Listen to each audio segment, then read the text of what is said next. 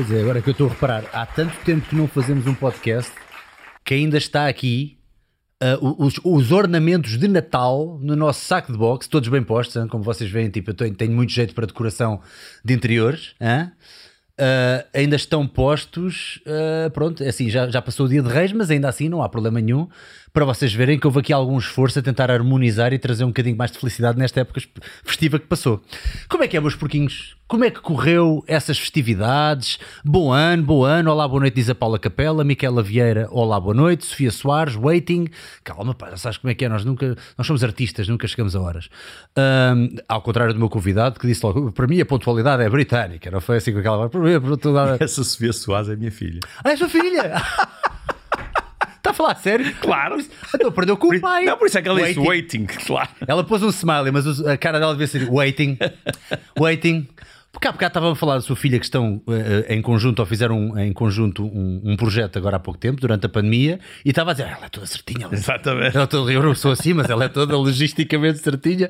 Olá, Sofia, está tudo bem? Ah, estamos a tratar-nos muito bem. O teu pai já bebeu um café, mas não está tá, tá porreiro, ok?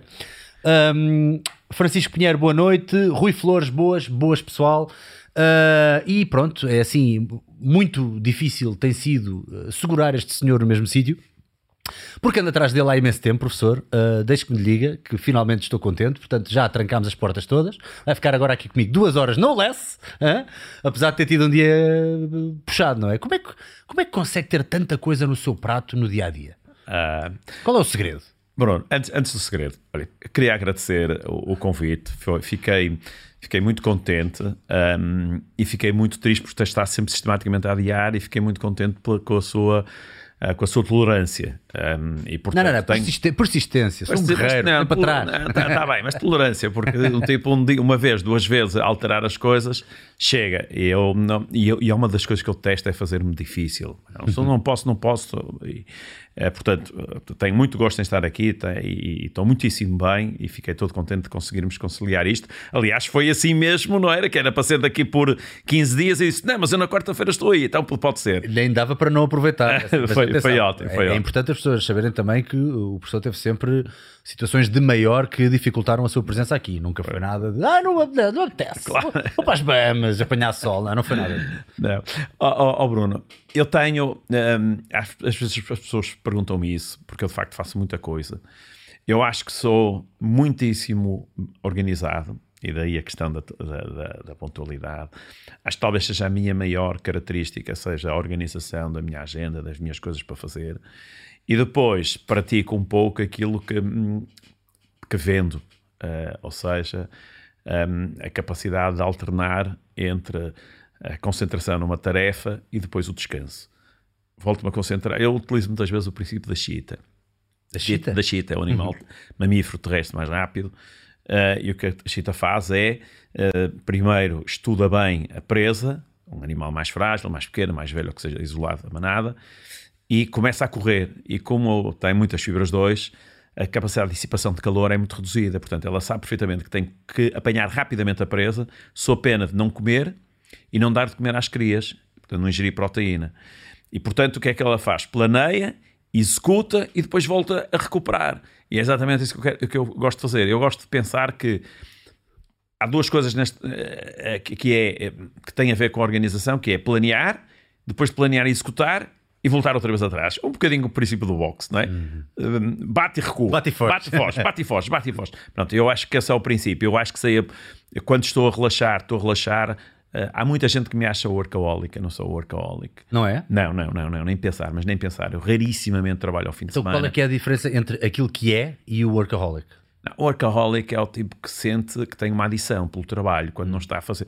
Por exemplo, o workaholic é o tipo que não se dá que não, se, que não, que não admite uma coisa que eu acho que é decisiva, que é o direito à preguiça.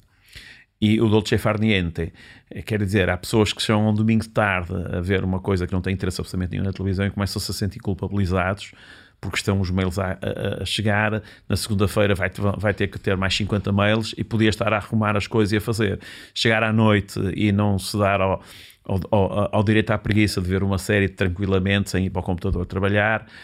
Um, E, portanto, isso é um workaholic. É, qualquer, é, é, alguém, daí, do alcoolismo da adição, é alguém que, quando não trabalha, fica quase em estado de privação. Eu não sou nada, mas nada disso mesmo, nada disso. Agora, sou, quando estou a fazer as coisas, eu nem sou muito inteligente, aliás, às vezes sinto-me até com algumas dificuldades em algumas áreas, do ponto de vista daquilo que é a minha capacidade intelectual.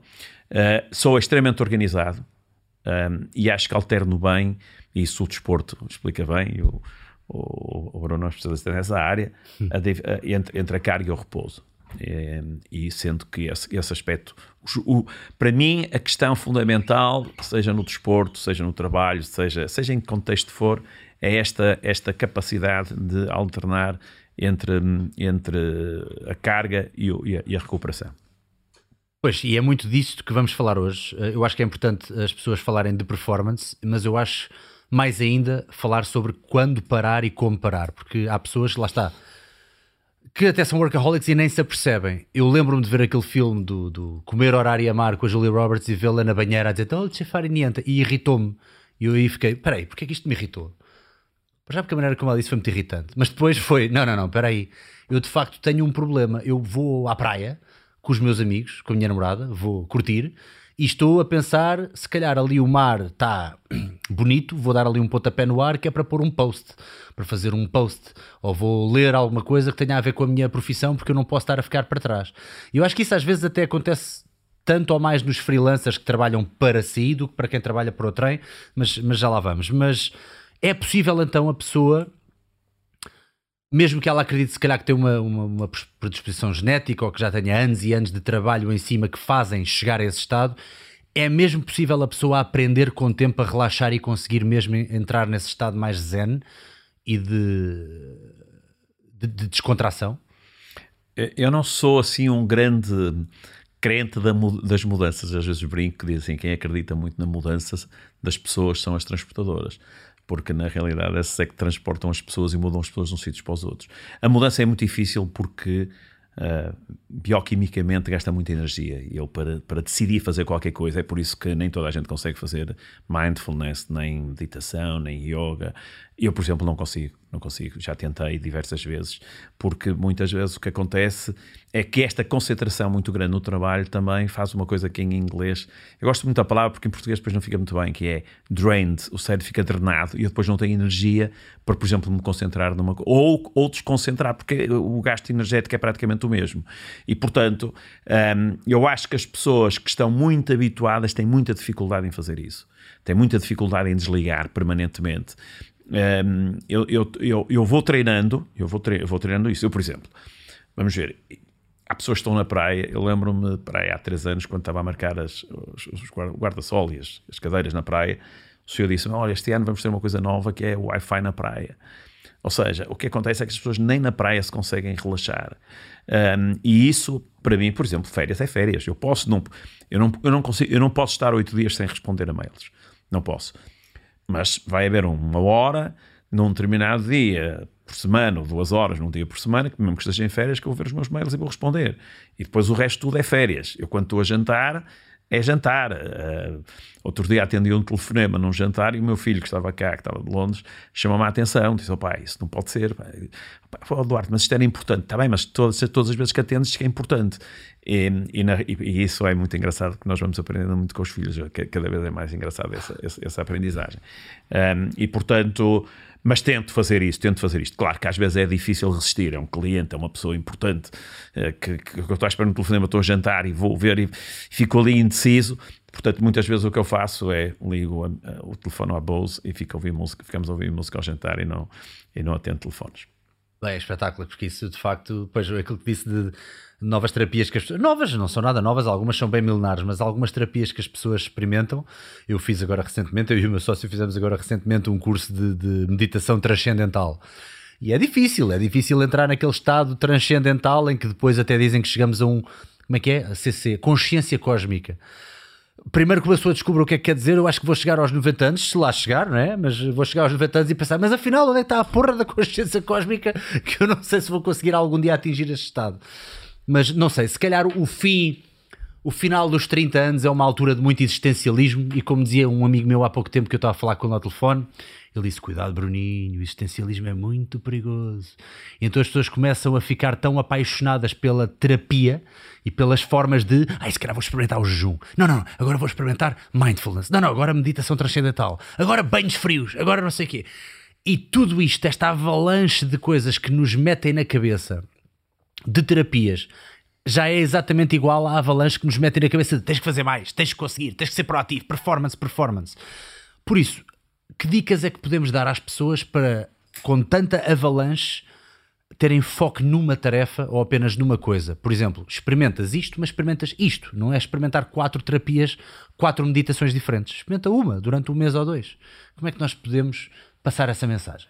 É, eu sinceramente eh, não sei, porque hoje a quantidade de estímulos que as pessoas têm nas diferentes áreas, e para não ser aquele senso comum das redes sociais, porque eu não sou aquele catastrofista que acho que eh, o facto das, das redes sociais, dos telefones, de estarmos sempre ligados, etc., que só tem inconvenientes porque tem vantagens. O senhor agora do táxi que vinha comigo, é um senhor de Mirandela simpaticíssimo, não sei, teria 60 e tal anos, 70 anos, e ele próprio ditou a rua para aqui.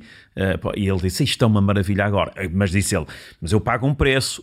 Isto, é uma, não, não, isto, não, é, isto não, não é metafórico. Foi o que aconteceu agora, há um quarto de hora antes de chegar aqui. Ele estava a dizer: É que já não tenho a memória que tinha de antes. Eu de antes treinava a memória e deixei de treinar. Ou seja, o que acontece é que eu acho que. Mas é uma, uma ajuda. Portanto, eu acho é que as coisas todas têm. Uh, o João. Uh, a propósito destas coisas, eh, das pancadas, não, das pancadas, seja do jejum, seja de banho gelado, seja de, de, do jejum intermitente, seja de banho gelado, seja. Eh, outro dia, um, um, um, um colega meu e amigo, que é gastroenterologista, dizia assim: Eu já não consigo fazer uh, colonoscopias, tenho que repetir não sei quantas vezes porque só vejo sementes. Porque, e, e, portanto, só, só vejo eh, sementes, porque as pessoas acham que as sementes fazem bem, então comem de uma forma desenfreada, como algumas delas não são, de, não são solúveis, tenho que repetir a, a colonoscopia porque não consigo ver nada. Porque as pessoas passaram a galinhas. Tipo gravilha, seja, ficaram com gravilha no. Claro, claro, porque tudo é levado ao exagero, Bruno. Eu acho que se calhar estamos numa fase. Vamos ver. Isto é a mesma coisa como, como era os, os CDs, depois passou a pen, depois de pen passou a streaming e agora o Bruno já tem aqui não sei quantas coisas vintage, já tem aqui uma cassete VHS, portanto não tarda muito, estamos todos outra vez no vinil, que já muita gente está com vinil.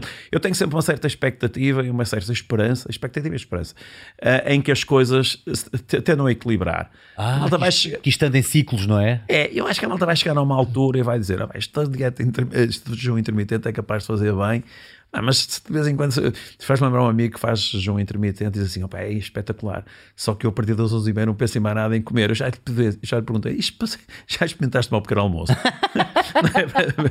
Ou seja, porque ele depois passa uma coisa. Eu não, não tenho nada contra e não entro nessas, nessas coisas. Sim, sim, não entro nessas, nessas eu percebo onde queres eu tenho, eu, tenho, eu tenho um princípio sobre a alimentação, uma vez li, que eu acho muito engraçado, que é Come as coisas que a tua avó conhecia. Se a tua avó não conhecer, pá, desconfia um bocadinho.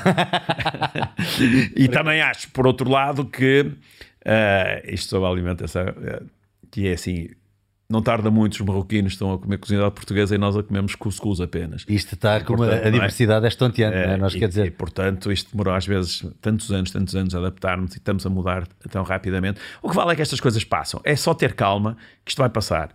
É, é, só, eu, eu já tenho já tenho 63 anos e já acho que já tenho essa experiência. Está muito entusiasmado com isso, ok. Estás a fazer isso, isso todos os dias, que é decisivo fazer isso, ok. Isso vai-te passar daqui por uns tempos. Claro, há pessoas que ficam e que mantêm. Um, de forma exagerada, que agora estão a fazer maratonas, porque hoje em dia nós estamos já não basta ser homem, temos que ser super-homens. Claro, não basta claro. fazer uma mera, uma maratona, precisa maratona. Depois, se for possível, uma maratona com um saco de 20 kg às costas. Depois, se for possível, com 40 graus. Se for possível, a 4 mil metros de altitude. E andamos nisto. Pronto, e as pessoas, isto é um bocadinho enfim, não, acho que não encontram muitas vezes um propósito. Não, eu não sou contra nada, as pessoas podem fazer. Será que isto é para encontrar um, um, um propósito ou, ou, para para substituir um bocadinho o vazio que é a vida sem estas pancas? Porque às vezes a vida podemos entrar num vazio e não conseguir. Por exemplo, o meu objetivo de vida aos 20 anos era ser o melhor eh, karateca, vá, kung futeca. Mas hoje em dia o meu, o meu objetivo de vida é adorava conseguir estar sentado a olhar para uma parede durante uma hora e ser feliz.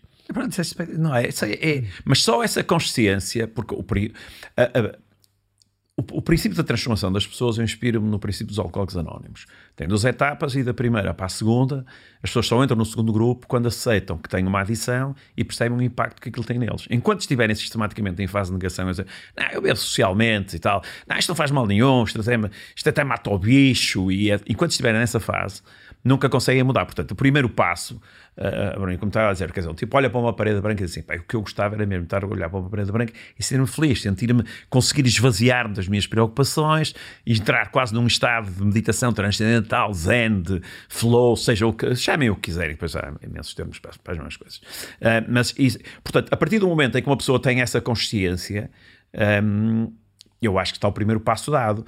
O problema é se eu. Porque, porque porque nós vivemos num estado permanente de adição.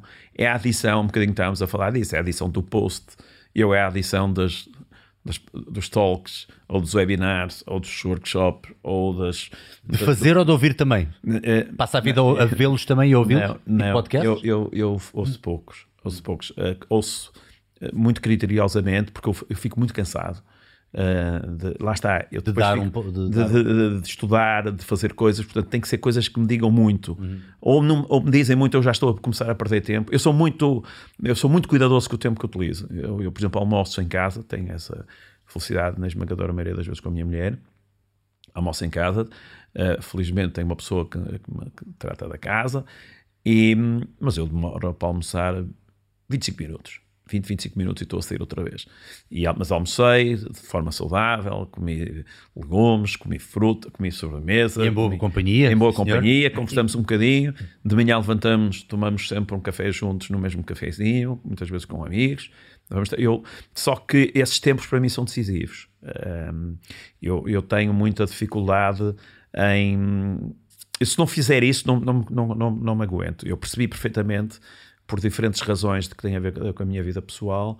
Estes meus dois últimos anos foram muitíssimo duros, eu diria três, mas principalmente o, o, último ano e meio foi muito, muito, muito, muito duro para mim, do ponto de vista da minha vida pessoal, e uh, refugiei muito no trabalho, uh, utilizei e cheguei muito a, às linhas vermelhas. Percebi perfeitamente que estava a chegar a um ponto em que ia pagar um preço, mais tarde ou mais cedo ia pagar um preço por isso, um, felizmente, como sou professor de fisiologia, acho que consegui identificar os, os sinais e sintomas e consegui parar a tempo um, e intercalar e consegui recuperar, uh, mas passei.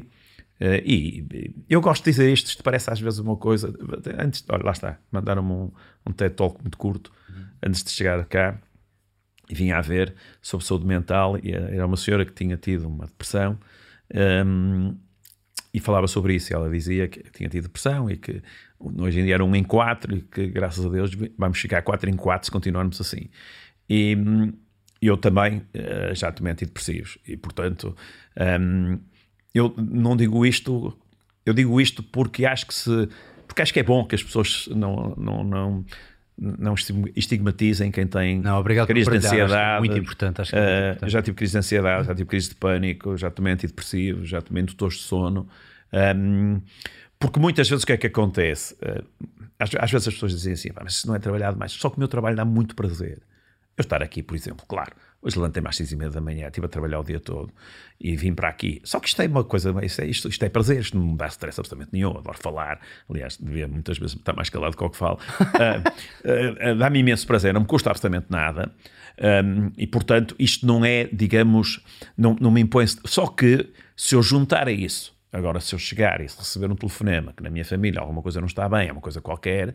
obviamente que essa é que, essa é, que é a mistura explosiva. Essa é é, e, portanto, muitas vezes... Ou seja, eu, o cansaço com uh, algo negativo que acontece, Exatamente. algum fator externo. Que ao fim e ao cabo é o stress. É? Por isso é que eu gosto de falar de stress e fadiga, porque não são as duas coisas a mesma coisa. O que é que é o cada um já agora? É, porque o stress é uma incapacidade de nós, li, uh, nós lidarmos com estímulos externos que não estamos a conseguir geri-los. O cansaço é uma, uma resposta, uh, digamos, de falhanço do sistema, um, mas um, um, um, falhanço, um falhanço do sistema de muito curto prazo. Uh, ou seja, o, o, Bruno, depois de fazer uma série uh, do que seja, repetir isso durante uma hora, chega ao fim do treino, está completamente exausto, está com fadiga, mas não está estressado. Agora, do ponto de vista fisiológico, é muito parecido. É muito parecido, vai ter cortisol a sair pelos olhos, vai ter adrenalina, vai ter a hormona de crescimento, vai ter testosterona, portanto, tudo aquilo que são as hormonas de stress mais hormonas, o, o, o, a junção entre hormonas anabólicas e catabólicas vai estar exatamente como hum, eu se tiver que, fala, que falar numa situação, eu se estiver à espera do resultado de um exame numa biópsia, por exemplo. Imaginemos que estou à espera de uma biópsia, estou ali à espera que, e venho no envelope, eu vou abrir a ver o que é que a coisa dá, esse estado não é, de, de, de ansiedade dá uma resposta fisiológica muito parecida. Aliás, veja como é engraçado, Bruno. Eu trabalho numa, numa área que se chama, eh, eh, com, com empresas, depois se calhar falaremos sobre isso, mas muito nesta perspectiva da performance. E eu utilizo exatamente as mesmas análises clínicas os mesmos meios utilizo análise de sangue, análise de urina, análise de saliva, análise do sistema nervoso autónomo, análise da qualidade do sono, para os pilotos e para os atletas que eu apoio, como para o CEO de uma empresa. Isso é muito interessante porque a resposta é igual e não consegue distinguir. Eu dou-lhes duas e não vai, não vai conseguir distinguir entre um atleta que está em sobretreino e um atleta que está, e uma pessoa que está em burnout. Ou seja, o grau de fadiga, os, os níveis de ansiedade, tudo isso acaba, tudo igual. É, acaba por ser a mesma coisa. Fisiologicamente é tudo igual. É eu, eu ouvi uma coisa interessante de um, de um neurocirurgião, neurocientista que estava a dizer que, por exemplo, o nosso uh, sistema de fight or flight, não é? Aquela, aquele surto de ansiedade como se tivéssemos que lutar pela nossa vida tanto é, é, igual em qualquer situação de ansiedade, ou seja, eu tanto posso estar a enfrentar ou estar a andar de avião e achar que o avião vai cair e entro nesse estado, como também posso estar eh, deitado a tentar dormir, não conseguir e ter um ataque de ansiedade por causa de coisas da minha vida e a resposta fisiológica é exatamente a mesma coisa, certo? É muito, muito, muito, muito parecida. Engraçado. A única coisa que difere uh, um pouco é uma resposta hormonal. Um, o, o, Bruno, quando treina muito intensamente, uhum. depois de um treino, se lhe for medir a maior parte das, se for avaliar a maior parte do seu perfil hormonal, é muito parecido a uma pessoa que está à espera de uma, de, uma, de uma cirurgia ou que tem medo de falar em público e que vai ter que fazer uma apresentação em público, por exemplo, que é uma das maiores, ah, um dos maiores terrores das pessoas é falar em público. A mim, não, a mim não, a minha é. Diga, diga, diga. Há aquela piada, não é? Que dizem uh, quais é que são os maiores medos das pessoas? Número um, falar em público, número dois, morrer. Então quer dizer, uma pessoa se estiver num funeral perfeito está dentro do caixão do que estar a dar a elogia, não é? Exatamente, mas é verdade, mas é verdade. Há muita gente que tem muito medo eh, de falar em público, por exemplo, para mim não. Ehm, é, é, exatamente o contrário. Mas estava a dizer, numa situação dessas, de uma pessoa que tem medo de falar em público, que tem medo de andar de avião, que tem uma fobia qualquer, ou depois de um treino seu, há uma pequena diferença, uh, não queria ser desagradável com os, com os termos vontade, da fisiologia, pronto, mas há uma, há uma hormona que é mais produzida quando está a treinar, que é o DHEA, e, e, no, e no, quando, está, um, ehm, quando, quando, está numa situação de, de, de, um stress psicológico mais intenso, há uma produção mais exagerada de cortisol do que num esforço físico. Portanto, há uma, há uma diferença pequena, uh, mas, por exemplo, o seu sistema nervoso autónomo, um bocadinho estava a falar do, do fight or flight, porque há o fight or flight, foge ou luta, e depois há o outro que muitas pessoas esquecem, que é o rest and digest. Uh, fight or flight, rest and digest. Sistema nervoso simpático, sistema nervoso parasimpático. Eu muitas vezes digo às pessoas com quem trabalho, etc., que este é o segredo da performance, que é equilibrar entre o fight or flight e o rest and digest. Há um bocadinho estávamos a falar, não é? Que o, o, Bruno também passou por uma fase que disse assim: isto está, em está, está demasiado em sistema nervoso simpático, oh. eu tenho que pôr o sistema nervoso parasimpático em ação.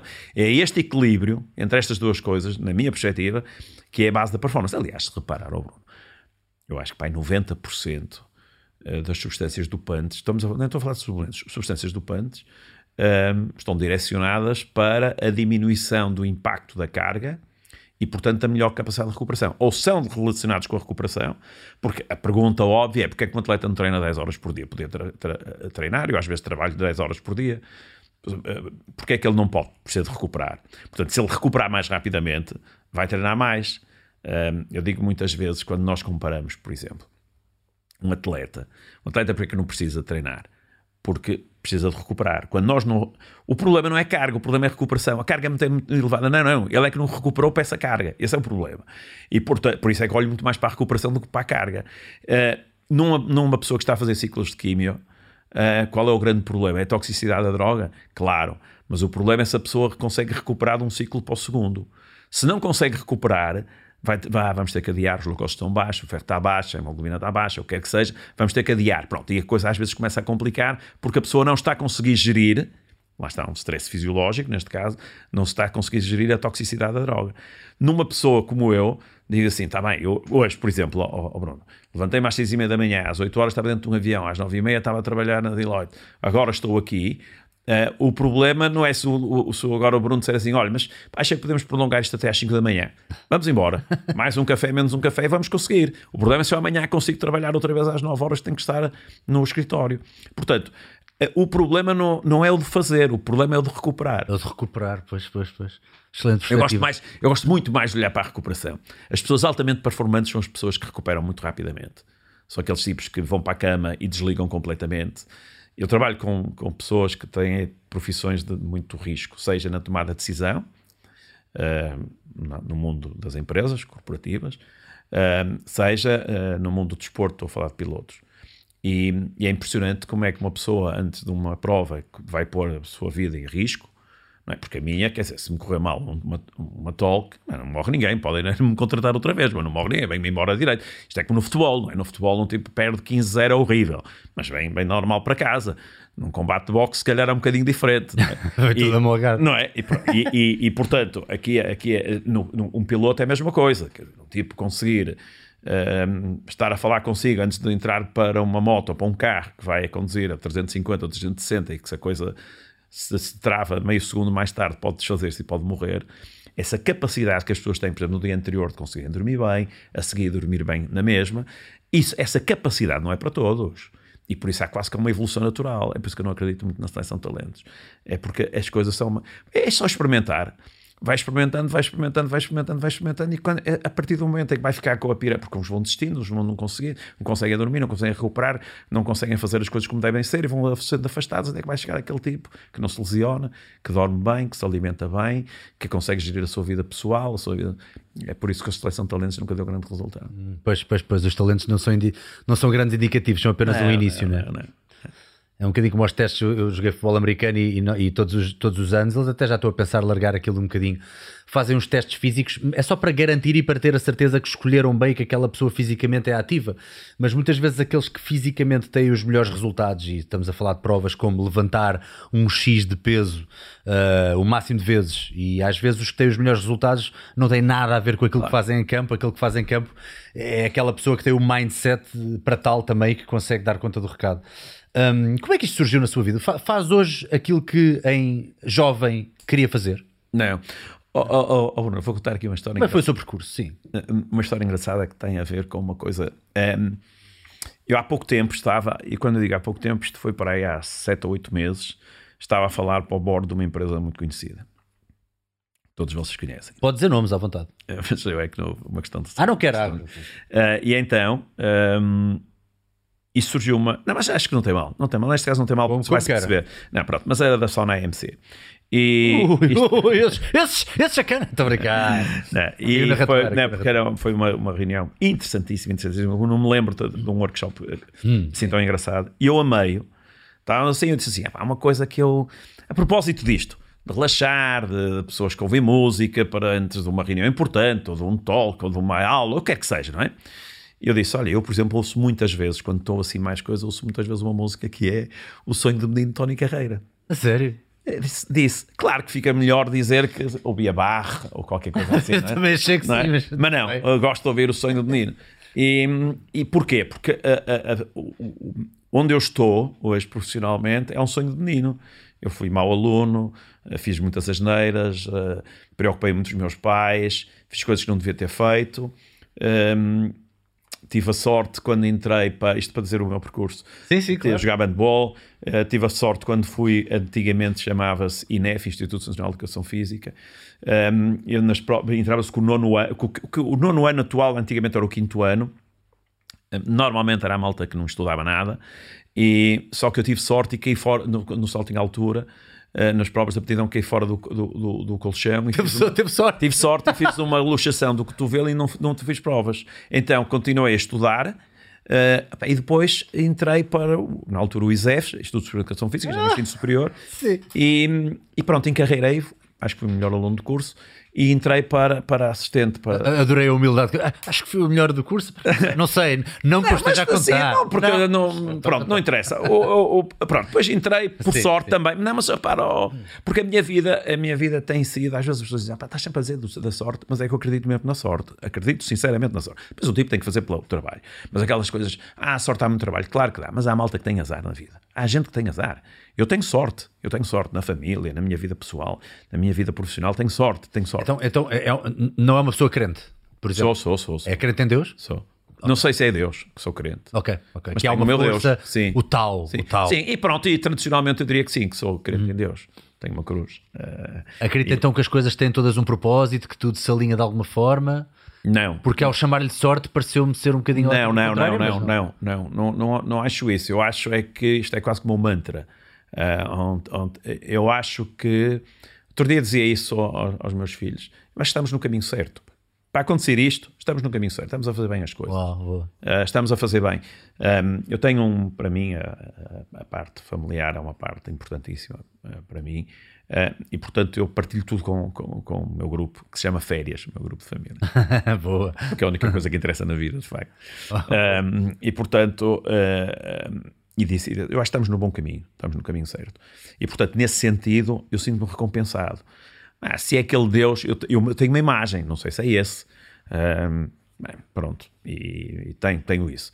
Mas, in- independentemente disso, há, há sorte. Portanto, eu tive logo essa sorte. Eu, eu nasci, repare, eu nasci com em casa, com forceps e ventosas, três principais causas de deficiência mental.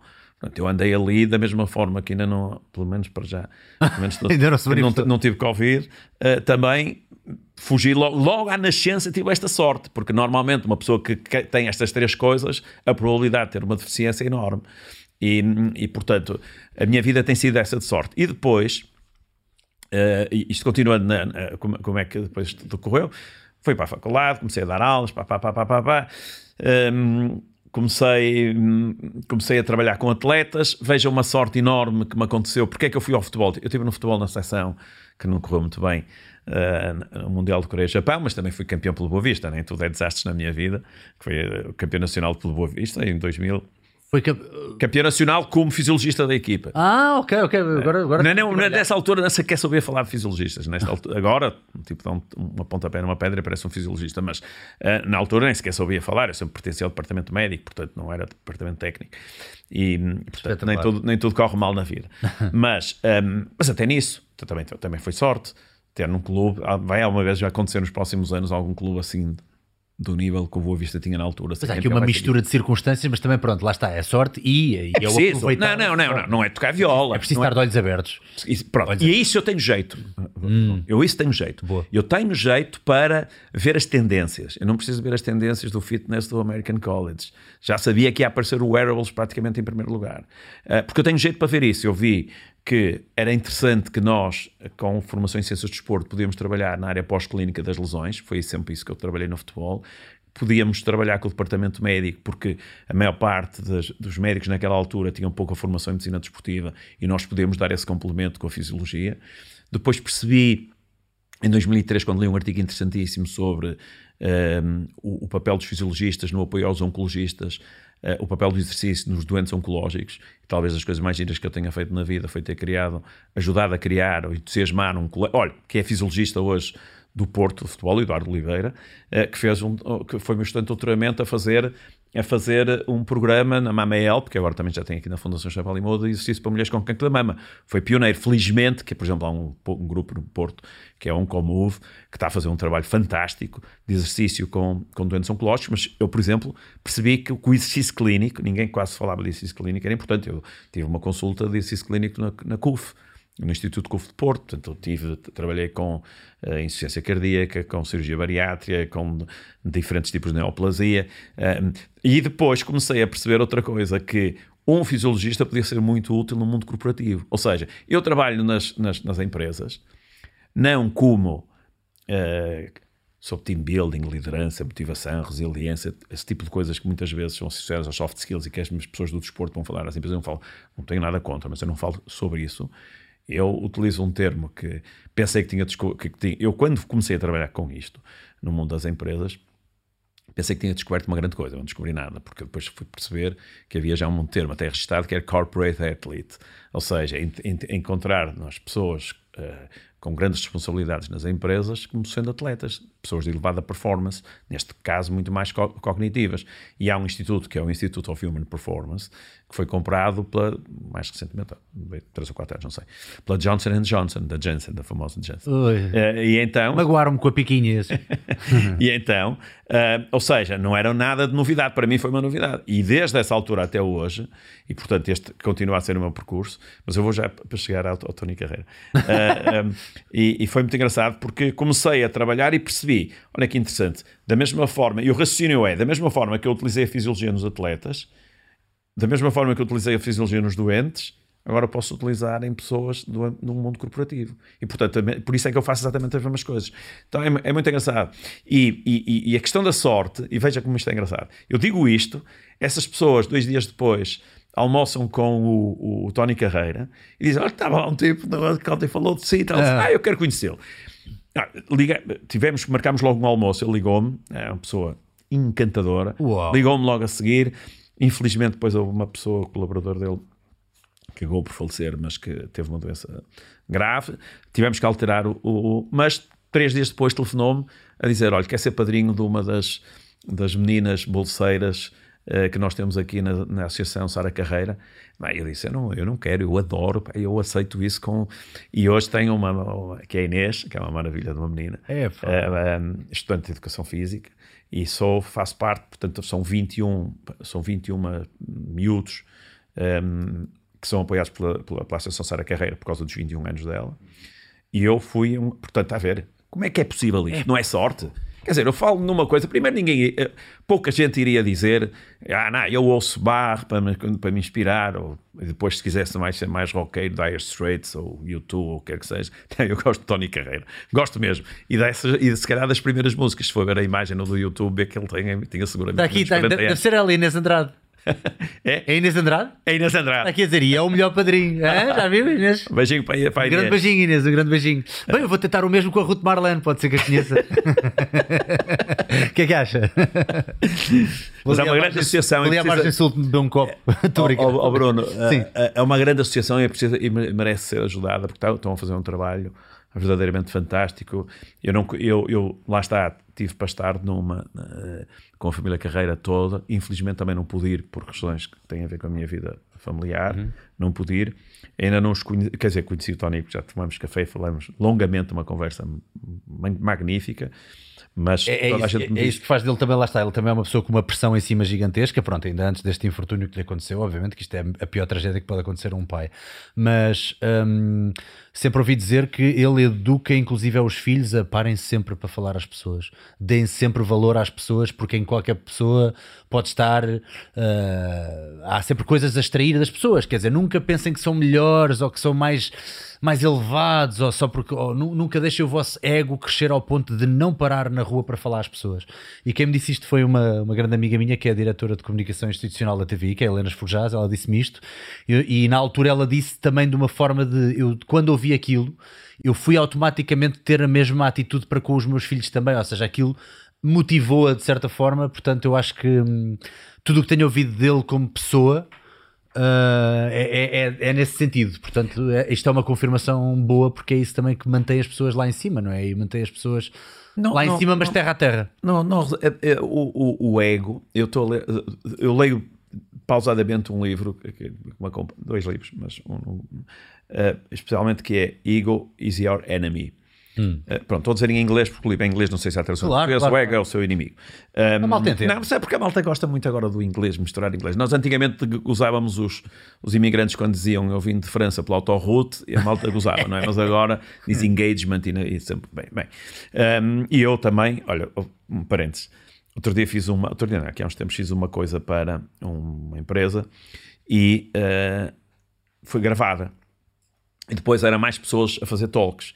E quem fazia depois, depois eles montaram aquilo tudo, isto na altura da pandemia, e depois quem fazia a ligação entre os, as diferentes intervenções era o Nilton, que eu conheci Sim. também. Olha, lá está, uma coisa, depois, se quiserem, depois conto. Uma história muito engraçada. E ele fez uma coisa com piada, que foi, ele pegou nas minhas palavras em inglês e juntou-as todas e brincou com duas coisas, porque ele conhece-me e disse-me. O Zé Soares hoje está aqui uma situação muito especial. Primeiro por causa das meias, porque às vezes tem assim umas meias um bocado de coisa, pelas meias e por estes termos. E juntou ao, Bruno, uma pessoa que brinca às vezes com as pessoas que utilizam às, às, vezes as palavras em inglês de uma forma completamente desnecessária, porque há palavras em português que substituem muitíssimo bem.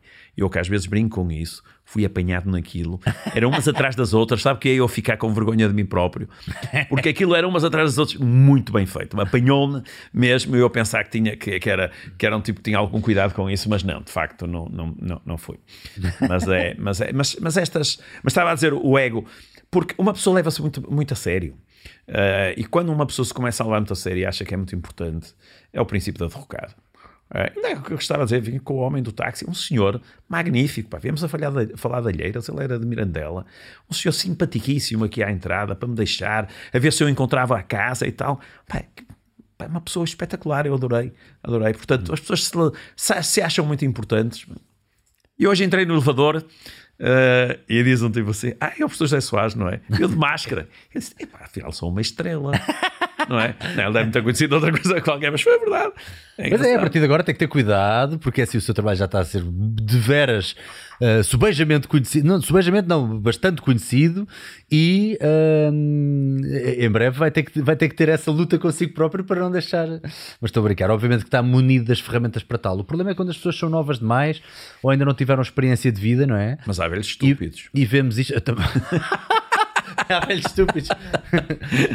Foi, realmente, quer dizer, se uma pessoa tiver uh, oh, Bruno, lá, 30, 40, 50 anos a gente não aprende a bater as mesmas teclas, não é? A gente que não aprende nada a cuidar.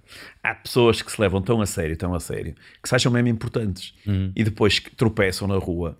O CEO de uma empresa importantíssima tropeça na rua e vai ser o homem que anda a varrer a rua que o vai levar ao hospital, o que chama para, para o 112. É. É bem, isto são um tipo, se levar muito a sério, uh, não pode, não pode fazer as coisas profissionalmente. Sabe, também, há, outro, há outro fenómeno nas pessoas. Eu lembro-me de uma vez conhecer um rapaz, eu, eu, peguei neste exemplo e depois, para, para, a vida toda, reparei em mais, mais coisas deste género.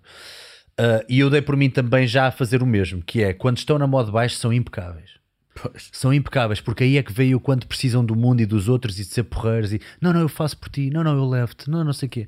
Uh, então era um rapaz que tinha acabado com a namorada e eu conheci-o nesse verão, porque ele era amigo de, de uns amigos meus, e ele era a pessoa mais porreira, humilde, sincera, disponível via-se que estava, estava cabisbaixo, mas isso se calhar até lhe dava um bocadinho mais de carisma na altura, que era tipo, coitado, pá, ele está a passar um mau bocado, mas ainda assim está aqui connosco, está a divertir-se. Nem passado seis meses ele já estava a andar com uma miúda que era daquelas mais popularaças lá, do, lá do, da faculdade. Eu andei com ele depois na faculdade e acabei por estar com ele. Era olha, vou usar o termo em inglês, era obnoxious. A maneira de ele falar, tipo, como é que é, maninho? Oh, tá tipo, era cheio dele, era parvalhão, era convencido. E eu a pensar, realmente há pessoas que parece que não aprenderam quando tiveram na modo baixo, parece que só utilizaram claro. estratégias de, de felicidade uh, uh, uh, um bocadinho artificiais para se sentirem melhor enquanto estavam na modo baixo e pareciam mais irmandade, mas depois de repente, quando estão na modo de cima, quando estão felizes, voltam a ser outra vez crápulas, não é? Assim, meio, meio parvinhos. Ele não era má pessoa, mas, mas tinha toda uma uma personalidade e uma maneira de estar mesmo, mesmo irritante, sabe? Mesmo annoying. Isto é para o Nilton agora. Uh, então, mas o que é que é exatamente a fisiologia? E, é. e, já agora gostava de estabelecer aqui um bocadinho a diferença entre fisiologia e, por exemplo, endocrin endocrinologia. Uh, vamos ver. Uh, endocrinologia... Pode haver quem não saiba, não é? Sim, eu sim, sei sim. tudo, mas pode haver quem não saiba. Não, eu sei. Uh, há duas disciplinas, digamos, mãe em medicina, por exemplo, que é uma anatomia, que descreve a estrutura e depois é a fisiologia que descreve a função. Portanto, a melhor maneira de descrever a fisiologia descreve a função orgânica. A endocrinologia é uma, é, é uma área da medicina, ou uma área, enfim, da biologia, que estuda fundamentalmente a, a resposta hormonas, hormonal. É? A resposta hormonal. Portanto, digamos que a fisiologia, eu, enquanto professor de fisiologia, dou endocrinologia. Um, ou seja, é uma disciplina muito mais chapéu para as diferentes uma disciplina umbrella, como um colega meu gosta de dizer. Agora ouvi chapéu, uh, exatamente. Isto é um termo muito. Uh, mas mas um, um, é, é, digamos, da mesma forma como, como eu dou bioquímica, da mesma forma como dou um, biologia celular ou dou biologia molecular, de uma forma geral, podia, podia ser toda enquadrada na fisiologia. Se pegar num livro mais conhecido de fisiologia que é o Guyton, que é um, livro de fisiologia um, em medicina, da mesma forma que o, o, o Gray é o da anatomia. Aliás, há muita gente que não percebe, porque, mas vem daí. Presumo eu que venha daí, pô, então é uma ah, é coincidência enorme. Ah, é mesmo. Eu sei que é com E e o outro é com A. Mas quer dizer, o, melhor, o livro mais conhecido da anatomia do mundo ser Gray e haver a anatomia de Gray é, eu não sei, porque eu nunca li a história, mas presumo que deve ter alguma ligação. Ou então, é uma coincidência, ou então quem fez aquele livro nunca viu o que é o. não sabe o que é anatomia, porque Tinha. o principal livro da anatomia é, é, é o, o, autor é o, é, é o, Gray, o Gray. Com A. Só que o que é com A. Epá, tinha, tinha um piadão ser uma coincidência de género. Epá, pô, eu não sabia. Pá, não, não pode ser. Epá, não, olha, inventei. Não, não, não, pode ser. É, é, Porque o Gray é conhecido em todo o mundo. É, é, o livro da anatomia. Pois, pois, pois. pois. Uh, da mesma forma, da fisiologia é o Guyton. Portanto, tem que se conhecer. Se o tipo não conhecer, não sabe nada. Não, não sabe o que é fisiologia. Hum. E, e, então, estava a dizer que não era aquilo que queria ser quando era eh, mais jovem, uh, mas então, quando, uh, quando é que foi o, o, o, ponto em que decidiu eu quero fisiologia? Porquê fisiologia? Ah, ok. Ah, muito bem. Então, foi assim: eu entrei para, para a faculdade e comecei. Eu fui jogador de handball. Uh, vamos depois contar a história do handball. Como é que é essa história? Não sei. o professor contou uma história antes, vou fingir que nunca ouvi, mas esta história. A história do handball é, é assim, espetacular, sou... vai ter que contar. Os meus amigos do handball que estão a ouvir lembram-se com certeza que é uma história que eu conto repetidamente. Eu fui aquele jogador de handball que tive sempre para ser selecionado, mas nunca fui. Ele tipo está sempre à espera. Na próxima, na próxima convocatória pode ser que seja, e nunca fui. E um dia, portanto, ainda não havia telefones móveis, estava em casa, eu tinha 19 ou 20 anos, havia um campeonato europeu de sub-21 na Dinamarca, e telefonaram para casa eu atendi, era da Federação. Soares, tens passaporte em dia? Disse, tenho. E eu, para mim mesmo, é hoje, é hoje. finalmente. E dizer pá, pá, pá, olha, desculpa de ser assim à última hora, mas nós estamos a precisar de um, de um canhoto, de um escardino. Eu disse, olha, mas eu não sou canhoto. Não estou a ligar para a casa do Carlos Soares, que é o Kaká, que é um grande amigo meu que jogou comigo. Disse, não, José Soares, epá, estou desculpa. Ou seja, é, nem nessa altura fui. Mas era o que eu estava a dizer, foi bem melhor isso do que chegar com o saco à seleção. Disse, desculpa, estás aqui a fazer o quê? Estou pronto, um, vamos embora. Mas portanto, entrei para o. Para, isso, para, para, para... isso é uma tampa, ao ter disse. Isso não. É uma... E então eu entrei para, para. e comecei a ser assistente de, de handball e comecei logo a perceber que uh, o handball não, não era suficientemente estimulante para mim. Não é que não seja, mas para mim, para mim não era. Um, aliás, por exemplo, eu fui treinador de handball com pouquíssimo, não tinha jeitinho para aquilo. Foi treinador de handball também? Sim, sim, de júnior. O que é que não fez? O que é que não fez? não, fiz, não, isso é verdade. Isso tenho, já fiz muitas coisas, já fiz muitas coisas na vida, desde cobrador, fui cobrador. Foi cobrador? Foi. Fui cobrador, eu fui cobrador numa coisa que quem está a ouvir e como esta geração que está a ouvir de certeza é muito nova nem se lembra. Que... Fraco? Do fraco? Não, não, não tenho cor para isso. Uh, não, não, fui sei. cobrador, cobrador de, de, de faturas, de pessoas que não pagam e preciso lá ir a casa. Pessoas que não pagam não porque não queiram, é preciso receber. Porque havia antigamente, quando se chegava ao último ano, agora é o décimo primeiro, o décimo segundo ano, era o sétimo ano, para se entrar na universidade, depois de 25 de Abril era preciso esperar um ano, chamava serviço cívico. Há pessoas que não sabem. As pessoas ficaram muito preocupadas com esta coisa de ter parado um ano com a pandemia. No meu ano, a minha geração e a geração seguinte pararam. Um ano sem fazer nada. Podia ser na do Salvador, podia, ser, podia fazer um serviço cívico, ou podia, se encontrasse um emprego, podia fazer e contava, porque era preciso dar quase dar lastro, porque não havia número suficiente de vagas nas universidades para, para, para acomodar todos aqueles alunos. Então ah. ficávamos ali um ano à espera. Portanto, fui cobrador, Uh, portanto, fiz de facto já, já, já bastantes, bastantes coisas na vida. E portanto, um, ehm, e foi giríssimo. Agora percebi, depois de ter sido cobrador, porque é que os cobradores, quando está a chover, entram nas lojas, por exemplo, numa companhia de seguros para receber ou num banco e não tiram o capacete. Pois há tanto trabalho quando está frio, está a chover, e das piores coisas que é, é quando aquela pinga cai no fato e vai pelas costas abaixo. Lembro-me muito bem disso, até me arrepia só de pensar nisso. Mas então, portanto, comecei a me interessar pela fisiologia porque eu sou muito curioso e gostava de perceber bem as coisas, como é que isto funciona, porque é que é assim. Então comecei a aplicar a fisiologia ao handball. Pronto, e daí passei para o futebol com uma coisa incrível que me aconteceu, porque eu estive no futebol uh, uh, uh, e sabe como é que aconteceu a minha ida no futebol? Depois digo assim, ah, isto é sorte, não é? A minha tese, que na altura chamava-se Provas de Aptidão Pedagógica Capacidade Científica, agora chama-se tese de mestrado, agora, há uns anos, chama-se tese de mestrado, eu fiz, fiz sobre o aquecimento. E depois um, desenvolvi uma, uma, um raio de uma teoria sobre os alongamentos, do ponto de vista fisiológico, que ainda hoje ninguém me consegue contrariar. Pode, eu, uh, uh, ninguém, não, não, é ninguém me consegue, até agora ninguém me contrariou a teoria. Mas não, não vou explicar porque é muito chata, mas Força. não, nunca achei que, que tivesse muita lógica do ponto de vista fisiológico. Há de haver uma lógica porque as pessoas fazem eh, alongamentos, sentem-se bem. Estou a fazer alongamentos não para aumentar a flexibilidade. No final de um treino, alonga um bocadinho, alonga os gêmeos, alonga os isquiotibiais, o quadríceps, a zona lombar, o que quer que seja. Sim, Todos os atletas do mundo fazem isso Exato. e é porque resulta. Portanto. Agora, a fisiologia ainda não encontrou, segundo o meu conhecimento, ainda não encontrou uma razão lógica para se fazer. Uh, pronto, e aquilo, eu falava sobre aquilo muito frequentemente. E um dia houve, uma, um, um, congresso da UEFA, de treinadores da UEFA, no Porto. E o António Oliveira um, disse: oh, só acho podia lá ir falar sobre isso e tal. E depois, o que é que aconteceu? Eu fiquei, como praticamente havia pouca gente que falava inglês, eu fiquei no grupo dos treinadores ingleses.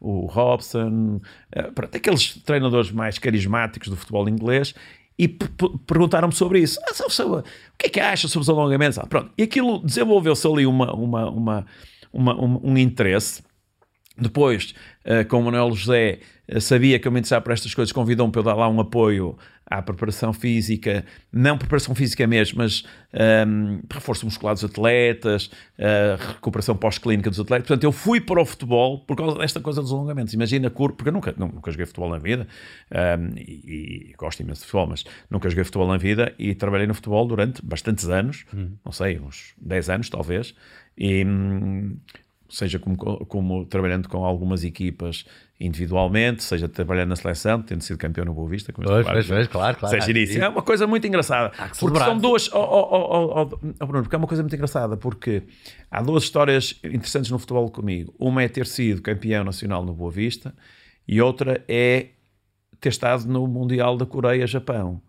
Uh, que foi, na altura, um verdadeiro escândalo. Fomos recebidos, todos insultados e tal, porque fomos eliminados na fase de grupos. Foi também a França e a Argentina, mas pronto, mas Portugal, como sempre nós achamos sempre que vamos ser campeões do mundo, fomos eliminados e lembro perfeitamente da confusão quando nós chegamos no aeroporto, etc. Ou seja, no futebol eu tenho duas coisas que aprendi imenso. Uma que foi um fracasso completo e outra que foi uma, um uma sucesso vitória. completo. Então é muito engraçado porque uh, eu com estas duas coisas eu não sei qual é que eu aprendi mais, se foi com uma ou se foi com outra. Fico convencido que tenha sido com insucesso. Uh, o, que é, então, o que é que aprendeu com esse insucesso? Uh, um, aprendi que a coesão da equipa é, é decisiva. Uh, eu, se calhar a principal. Há coisas, obviamente, que eu não vou contar. Uhum. Uh, em primeiro lugar, porque as pessoas provavelmente poderiam nem acreditar.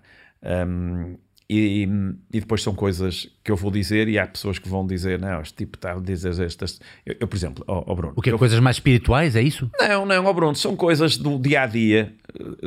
É desportista, sabe perfeitamente que dentro de um balneário, quando está com atletas, etc., passam-se coisas é, que normalmente, se calhar, muitas pessoas não acreditam, não sabem que é assim. Eu não estou a falar das superstições, estou a falar de rituais, de superstições, ah. de, de, comportamentos, hum. de, de, atitudes, de, de, que não são para se divulgar, porque fazem parte do. Claro, claro. E, claro. portanto, Muito menos... isto para dizer, oh, Bruno, porque eu fui com esta intenção de fazer um diário. Pensei assim, vou fazer um diário. Ao fim do, do terceiro dia disse, é melhor não escrever nada, porque depois o que é que vai aparecer? Vai aparecer a minha, a minha, a minha, a minha eh, digamos, a minha versão quanto à versão de outras pessoas que eram muitíssimo mais importantes do que eu, que eram muito mais Pois, se algum dia algum tipo de leak de informação... E depois iam dizer, e depois, depois iam dizer assim, acho, acho tipo, tipo, a aproveitar-se uh, de ter estado com este jogador, ou com aquele, com este treinador, ou com aquele, pois. a querer sobressair-se com histórias, como se conhece muitos livros pois, feitos para com ser um paparazzizinho para trazer... Exatamente, coisa. okay, okay. eu decidi não fazer. Mas foi, é, foi, foi uma experiência muito interessante, e depois também do ponto de vista fisiológico, aprendi, porque quem se lembra disso, ou por questões de temperatura, ou por questões de umidade, ou, enfim. Isto, isto, é um tópico muito interessante, porque eu realmente descobri recentemente o prazer de passar as coisas para papel este, este hábito do journaling, é como as pessoas falam muito e quase toda a gente, de, quase todos aqueles gurus do, da motivação e de, da performance dizem eu acordo, bebo a minha água com limão, medito e depois faço o journaling. E há aqui algumas dúvidas, eu não sei, o professor costuma fazer algum tipo de hábito deste, deste género, tem um diário uh, ou, ou, na, ou tem uma agenda onde uh, escreve tudo aquilo não. que fez, com pequenos apontamentos de como se sentiu, pequenas coisas, nada? Não, não faz nada disso. Agora, faça uma coisa. Nem inventário de histórias e coisas assim que não quer depois uh, um dia não se lembrar para poder dizer. Uh, uma, outra, uma outra coisa sim, mas eu, para esse tipo de coisas, uh, tenho boa memória, porque são memórias muito emocionais. Eu costumo pois. dizer às vezes assim. Lembra-se quando, por exemplo, quando as pessoas estão a falar de coisas, eh, para explicar minimamente, eu gosto muito do cérebro. Diz assim: lembra-se do 11 de setembro de 2001, quando lhe, em que sítio é que lhe disseram, em que circunstância é que disseram que estou, toda a gente se lembra. Ah, eu foi, lembro perfeitamente. Diz assim, então tens boa memória. 11 de setembro de 2008. Está bem. Ah, imagina isto num tribunal. Tipo, não, se é uma pessoa com essa memória, há de saber o que é que fez em 11 de setembro. Então não sabe. Sete anos depois, muito mais próximo. E as pessoas não sabem, mas setembro de 2020, não, não sabem o que é que estava, porque está alojado numa zona do cérebro relativamente diferente e de uma forma diferente. E, portanto, essas coisas que marcam, eu não me vou esquecer nunca. Aliás, no livro, o último livro que eu escrevi, a primeira, fiz uma aventura que foi fazer um pouco, um bocadinho a minha história, foi difícil convencer o meu editor um, a fazer um bocadinho a minha história, porque eu dizia assim, pá, isto, o livro só tem sentido um, se, eu, se eu contar um pouco a história. E portanto, isto para dizer que não faço isso, agora faça uma coisa uh, diferente, que é seja em momentos de maior uh, tristeza, seja em momentos de maior alegria, partilho com algumas pessoas e particularmente com a minha família. Ah, claro. Uh, e escrevendo, escrevendo, escrevendo, escrevendo. Ah, escrevendo. Escrevendo, escrevendo. escrevendo. Ok, dá-lhes para ler. É Dou-lhes para ler, sim. Não prefere ter o prazer de contar a história oralmente? Não consigo. Já que é tão eloquente. Não consigo, sabe porquê, Ok. Bruno? Porque. eh, Por ser a sua família. Não, mais porque eu choro por duas coisas. Por tudo e por nada. Ah, sério? E portanto, e, portanto há coisas. É, Somos dois, é, eu choro com muita facilidade. Tenho, imenso, tenho, imenso- tenho que ter imenso cuidado, porque depois perco um bocadinho. É talvez a única fase em que eu consigo. em que eu não consigo mesmo controlar. Mas, ahm, e portanto, prefiro escrever. E muitas vezes, em momentos que. me- Nos momentos, seja no avião, por exemplo. O avião, para mim, é uma coisa que eu adoro. Ah, infelizmente, agora não estou a viajar tanto como viajava. Adora andar de avião? Adoro. Eu tenho um cagaço. É, eu adoro andar de avião. Odeio andar de avião. E é um momento mais criativo. E andei a pensar porque é que será. Comecei a, como fisiologista típico, a pensar: será que aquela altitude, aquele ambiente que corresponde mais ou menos a 2 mil metros, será que é. Não, não, não, não, é mesmo estar É uma desligado. câmara hiperbárica de, Pois, pois. de- Não, não, não, é mesmo estar desligado.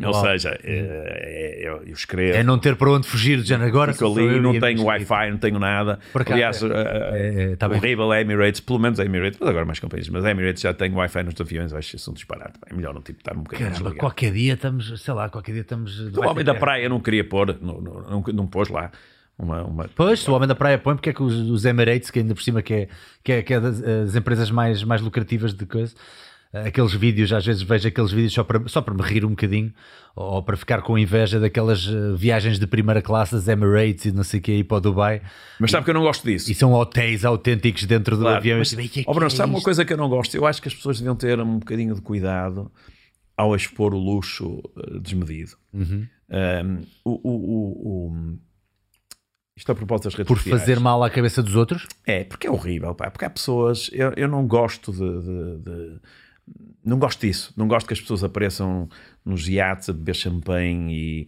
e, e a fazer isto e a fazer aquilo e a mostrar que estão super felizes e que. é? Porque isso cria uma situação. Porque há muita gente a sofrer, há muita gente com dificuldades. Isso é quase ofensivo. Isto é um bocadinho a mesma coisa que dizer um deprimido anima-te. Uh, é, exato. é- é- é horrível, pá. um tipo diz assim, pá, mas porquê que eu não tenho a sorte? É? E cria às vezes eh, situações e pensamentos às vezes até malévolos. No seu livro li uma coisa muito interessante. A gênese da educação deve ser a diversidade. Fala-me um pouco sobre isto.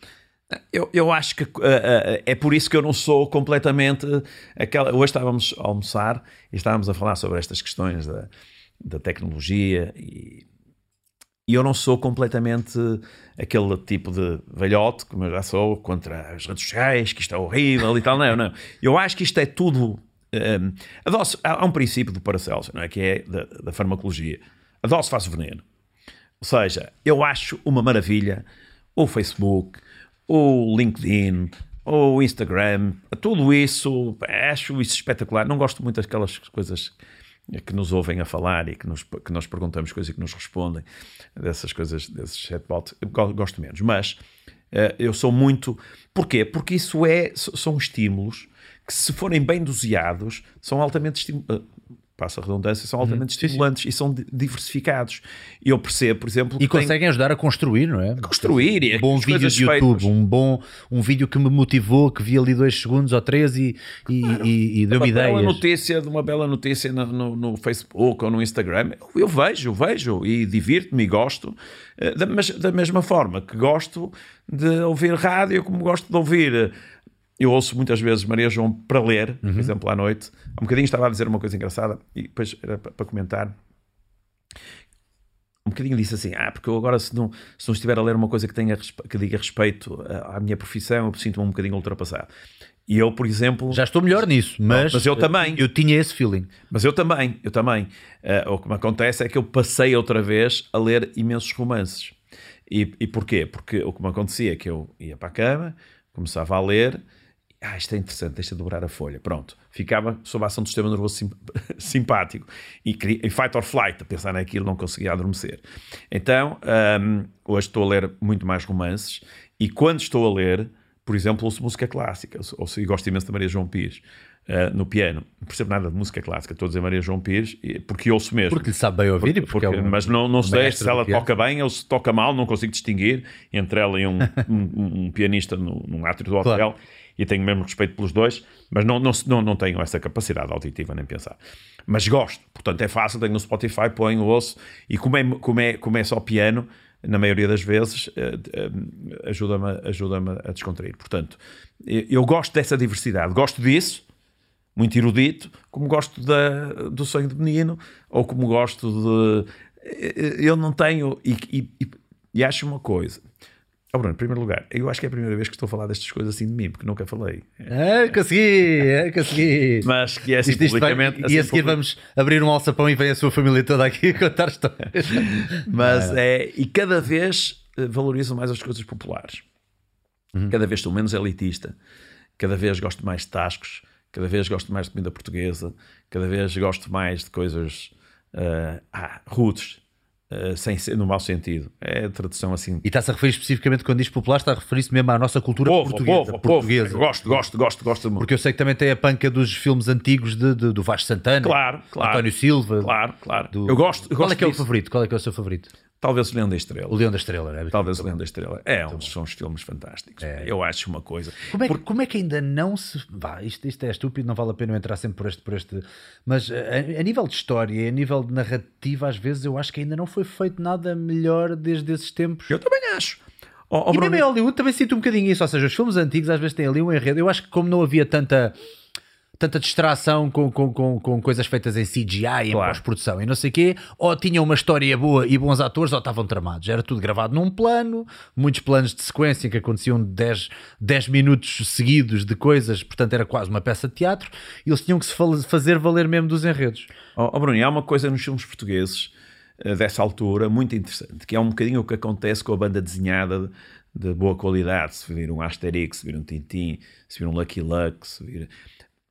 Todas as vezes que lê o mesmo livro, vai reparar, por exemplo, nos Asterix é muito engraçado. Olha e vê mais um, Mais um pormenor, romanozinho não é? lá em cima que estava escondido.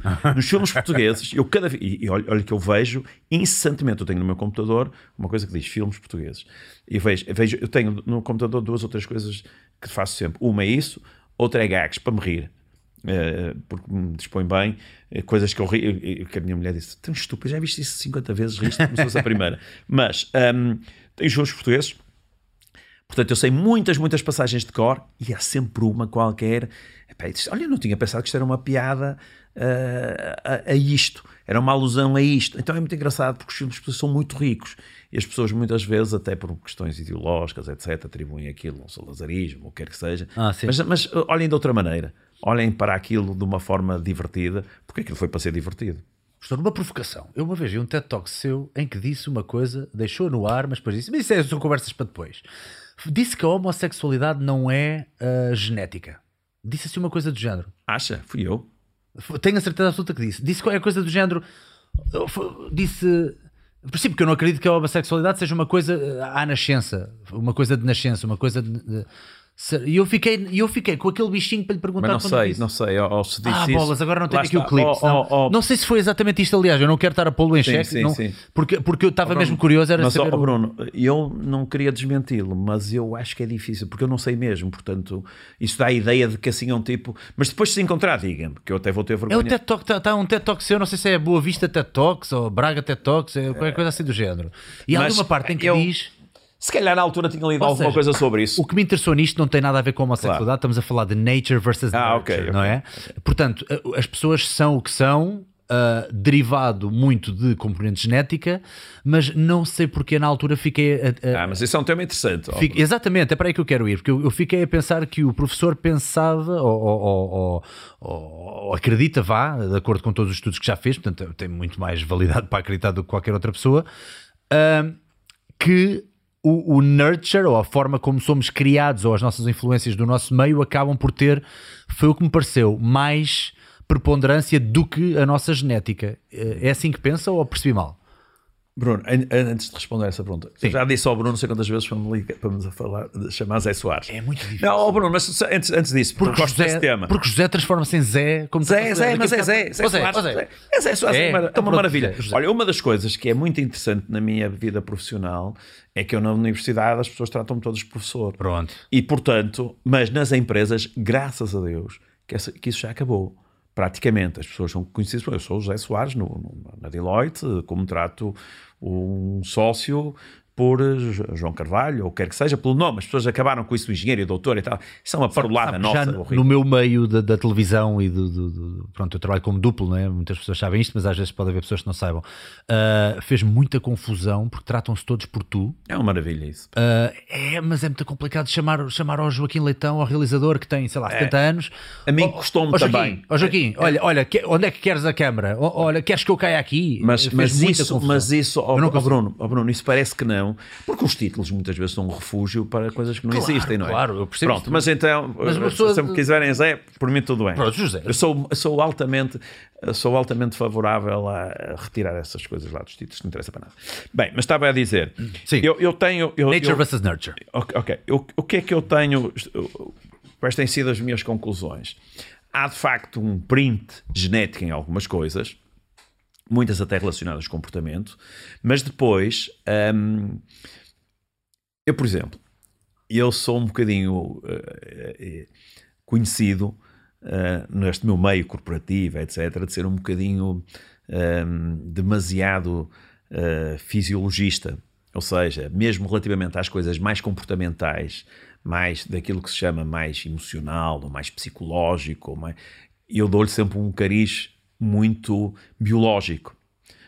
Hum, por exemplo, Sim. a felicidade, que é que não é uma emoção, mas é um sentimento, mas a felicidade tem uma componente genética. Há um estudo muito engraçado que mostra que há uma correlação entre o volume da matéria cinzenta, publicado na Nature, entre o volume da matéria cinzenta e a felicidade. Portanto, há pessoas que são intrinsecamente infelizes e todos nós conhecemos.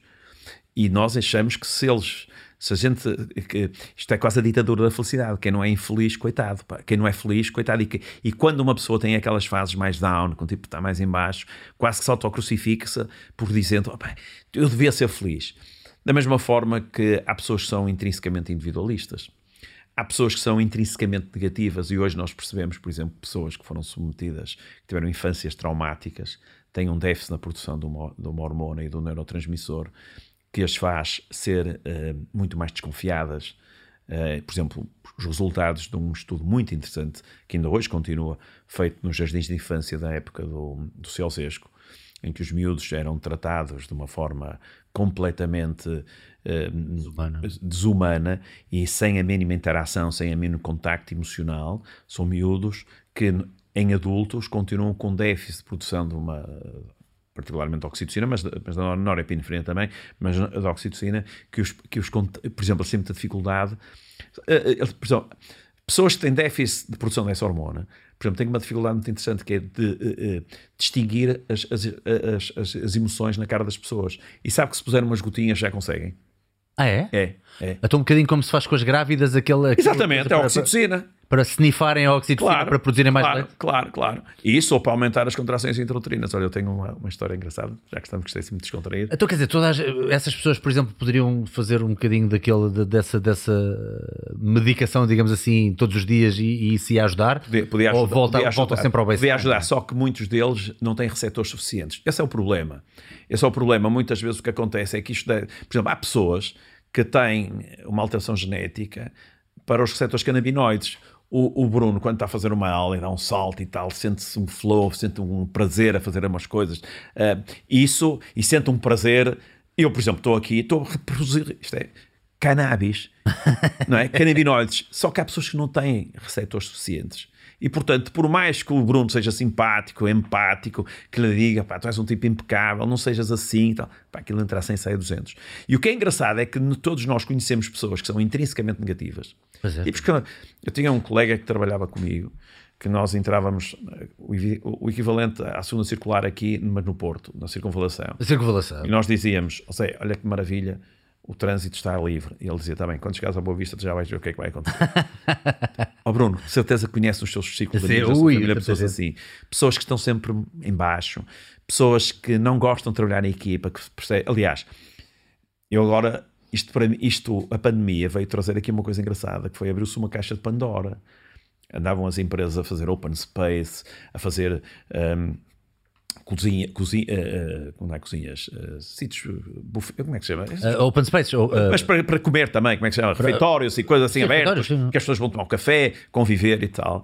E de um momento para o outro apareceu uma quantidade de gente a dizer assim. Aliás, já há empresas, já no LinkedIn já pode assinalar que só para receber propostas de empresas que só que, se- que, que o custo de trabalho é todo remoto. Já pode pôr, colocar lá assim, não vale a pena mandarem propostas de coisas para o escritório que eu não quero. Vou ser remoto. Ou seja, há um conjunto enorme de pessoas que preferiu fazer este tipo de coisas. Não trabalhar no escritório, trabalhar em casa, hum, quando isso contrariava muito aquilo que era os recursos humanos mais tradicionais. O, o trabalho em equipa, eh, o, o- lá estou eu que a eu estou a fazer um esforço para não dizer as palavras em inglês. O- Ah, diga à vontade, diga sabes, O engagement com, com Claro, o, claro, o claro. propósito, com a empresa, etc. E há pessoas que dizem assim, está bem, eu vou, eu, o que é para fazer é isto, eu vou fazer bem, mas em casa. O que é que acha do teletrabalho? Eu acho que eu acho que abriu essa caixa de Pandora. Eu, por exemplo, não consigo. Tenho imensa dificuldade. Mas acha- não acha que, na maioria dos casos, mesmo as pessoas que acham que lhes faz muito bem e que é muito bom e que é espetacular e que gerem, gerem tudo à sua maneira, não acha que há sempre qualquer coisa que lhes está a faltar? Eu acho que- Nem que seja esse convívio, esse, Desde esse, esse esse convívio- picar o ponto, Pois, esse mas entrar, desde- esse vestir para. Ó ó, Bruno, é verdade, desde que as pessoas, eu, por exemplo, as pessoas cuja vida começa e, e acaba no trabalho, essas pessoas sofrem muito. Pois. Só que há pessoas que dizem assim, "Pá, mas eu não quero ser, não quero ter amigos no trabalho, eu tenho uma vida ótima do ponto de vista social. pá. Vou lá fazer o que é preciso fazer, eu trabalho para viver, eu, tra- eu- eu trabalho para viver e não vivo para trabalhar. Porque depois é preciso também ter uma certa. Ó ó, ó, Bruno, eu hoje ando numa luta que é a luta da inclusão e da tolerância. Relativamente à diversidade, à, à diversidade também de personalidades. Porque é que nós devemos só ser tolerantes? Eu sou tolerante com as orientações sexuais, o máximo possível, com as orientações sexuais, com a cor da pele, com a religião, o que é que seja. Porquê é que eu não hei de ser tolerante com as diferenças de personalidade? Porquê é que eu não hei de respeitar um tipo de assim, isto é para fazer, está bem, eu vou fazer aqui.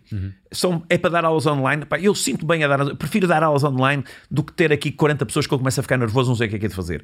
Pá, isto para mim, olha, é o meu mundo, pá, isto para mim, porquê, porquê não, pá? Porquê é que nós devemos de querer pôr toda a gente, pá, mas vais ser mais feliz assim, tu é que vais. Ó oh, Bruno, eu não gosto, de- eu não gosto, de- eu não gosto de álcool. Sabe que eu sofro com isso?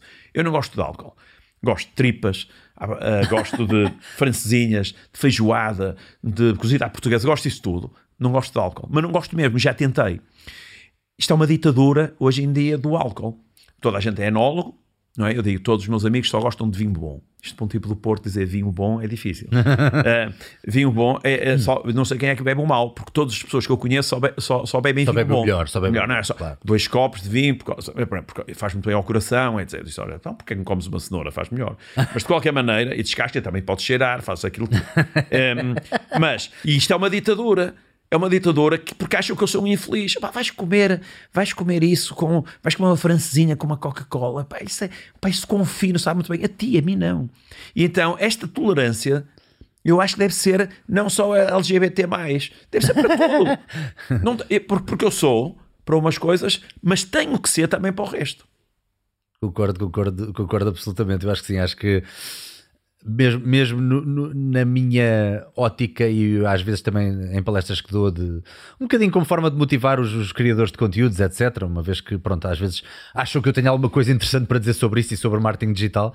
Uh, e a verdade é que, pronto, a experiência já me deu aqui algumas ideias que eu acabei por reunir. E uma delas é não fiquem presos só porque vocês não funcionam. Por exemplo, isto agora passando por um bocadinho para o meu mundo. Às vezes a pessoa não é fantástica em vídeos, o que não significa que não possa ser super criativa uh, em posts escritos. Claro. Tal como a pessoa que às vezes não é grande coisa a escrever ou sente que não é muito inspirada a escrever, se calhar uh, pegou no TikTok e teve mesmo jeito para aquilo, teve mesmo timing, teve mesmo. Uh, assim como há pessoas que são um bocadinho melhores, se calhar na voz falada, quase mais tipo rádio, e fazem um excelente podcast, um excelente desabafo via Spotify ou via iTunes, uma coisa que as pessoas gostam de ouvir. Portanto, hoje em dia já temos tantas plataformas onde as pessoas podem uh, eh, um, eh, estimular um bocadinho ou exorcizar um bocadinho essas suas apetências, que de facto, quanto mais personalidades e mais diversidade tivermos, melhor. Porque isso é que é fresco, não é? Cada vez mais, eu acho que a criatividade deve ser das coisas mais aplaudidas. Uh, eu agora gostava de, se, se me permitir, ler aqui um trechozinho do seu livro, que é para entrarmos então nas ervas daninhas também desta coisa das empresas. E houve aqui uma que me deixou com lágrimas nos olhos, porque há pouco tempo eu senti que tive um burnout. Não foi só isso, e atenção, vou agora uh, dizer aqui uma coisa que eu não nem queria estar a, a fazer muito espalhafato à volta disso, mas eu fui pai há 11 dias. Parabéns. Uh, atenção, não fazemos espalhafato, é óbvio que é a felicidade de uma vida, mas eu passei por toda a ansiedade do mundo antes de ser, porque a minha vida era muito diferente e de repente um dia. Uh, há aquele clique de a maior responsabilidade do mundo está agora aqui nesta criancinha, toma lá.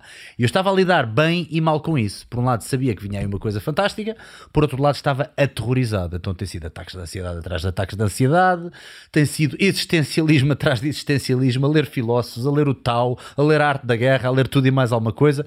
Mas o, o que é certo é que uh, uma pessoa respira, está cá, estamos cá para o desafio e isso é que é o mais importante. Isto para dizer o quê? Eu não espalhafatei isto nas redes sociais e não não, não acredito nisto. Eu não acho que isso seja uh, um, uma boa via, muito menos para um bebê, coitado, que acabou de nascer e não tem que estar a levar com isso.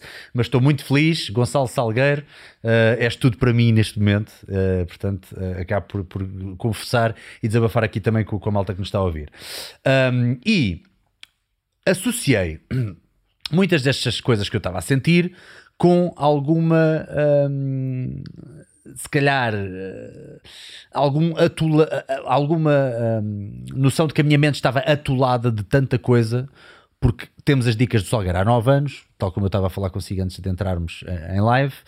Temos as dicas do Salgueiro há 9 anos e eu dei por mim a perceber que eu nunca tinha tido férias.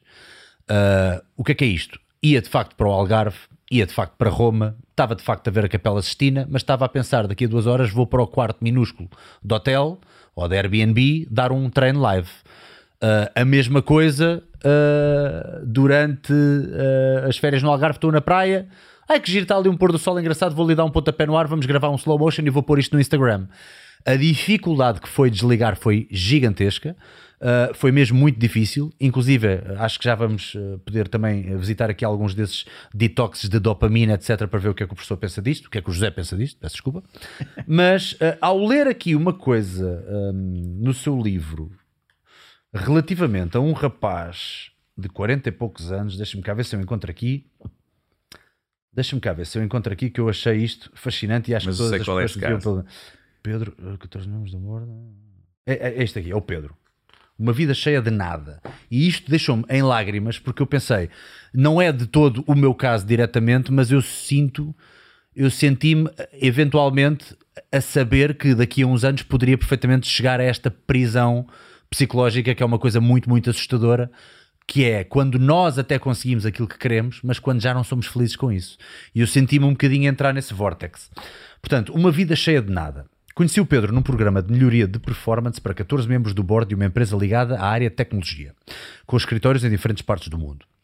Este programa começou com workshops relacionados com o stress e a fadiga e sobre como atenuar os seus impactos, melhorando a performance, a saúde e o bem-estar. Depois de 8 horas de formação com toda a equipa, comecei as reuniões individuais com cada um dos elementos. O Pedro levantava-se normalmente às 7h30 da manhã e chegava ao escritório às 8h45. Verificava a caixa de e-mail e respondia aos mais urgentes. Rapidamente percebia que durante a noite tinha recebido mais de 100 e-mails. Às 9h35, um lembrete dava sinal que uma reunião por videoconferência com um cliente de Inglaterra iria começar dentro de 10 minutos. Preparado o memorando, era a altura de se sentar frente ao computador, colocar os auscultadores e iniciar a reunião. Como não desligava os pop-ups do e-mail, estava sistematicamente a ser interrompido com avisos de novos e-mails. O seu cérebro tinha de se dividir entre duas tarefas: atenção à reunião e simultaneamente aos e-mails que ia recebendo, já que aguardava por um e-mail de um cliente que tinha de responder na hora. Passada uma hora e meia, a reunião terminara. Às 11h15 tinha de responder a mais alguns e-mails urgentes. Saía da sala e tentava encontrar um lugar calmo e livre, empresa em open space, sem lugares fixos de trabalho para poder responder ao correio que tinha chegado e que se acumulava de forma vertiginosa. Mas mais uns estímulos eram adicionados: mensagens da plataforma de comunicação interna e constantes interrupções de colegas para ouvirem uma opinião ou comunicarem algo novo.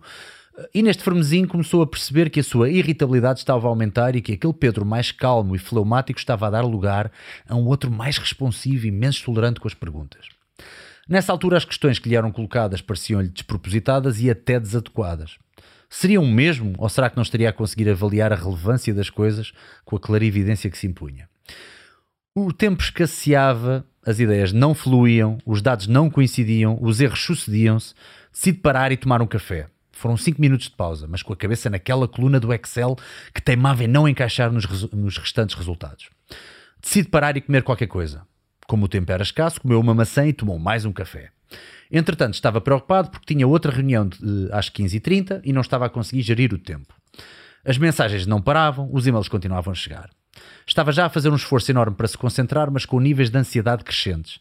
Não só porque não estava a conseguir acabar a apresentação, mas também porque a reunião da tarde era importante para delinear a estratégia para o encontro no dia seguinte em Londres.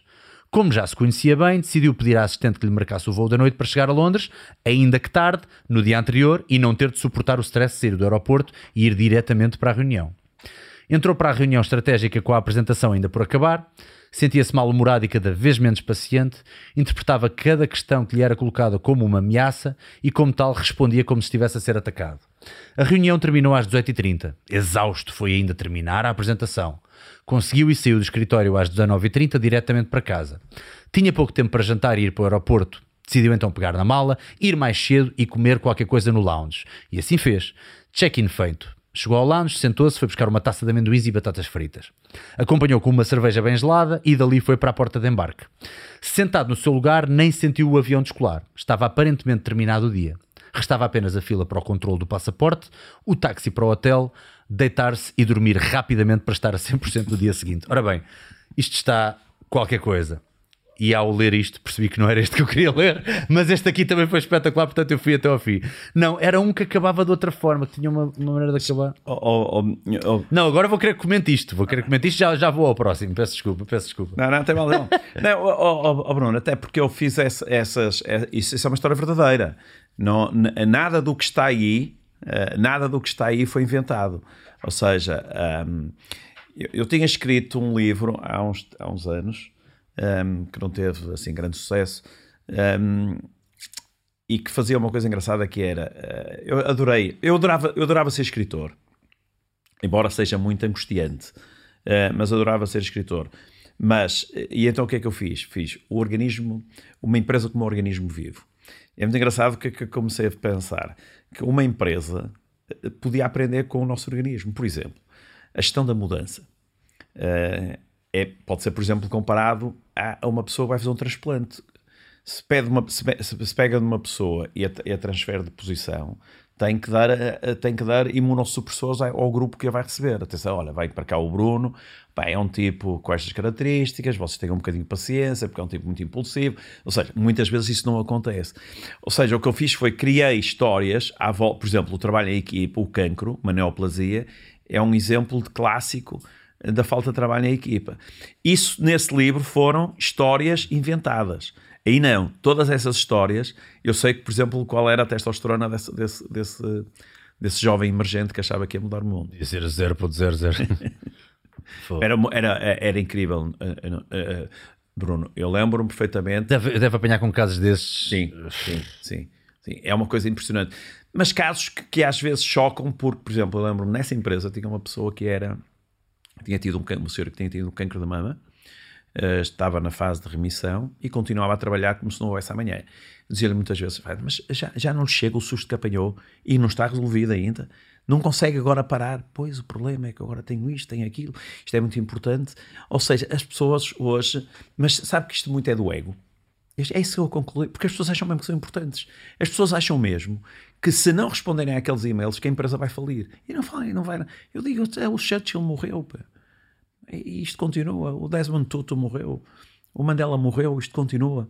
Não, não, não, é, não, não é assim. Isto tudo muito passa pelo ego. Mas não lhes dá conforto também, porque eu, eu também às vezes vejo um bocadinho uh, a combater essa ideia do ego, porque eu, eu acho que sim, eu, eu, eu acho que tentar ser menos egocêntrico e tentar da- uh, levar-me menos a sério, acho que é uma coisa importante, mas por vezes nós também sabemos que o ego nos trouxe muito longe. Por exemplo, eu acho que foi muito baseado no ego que eu comecei a treinar e de certa forma mais individualista.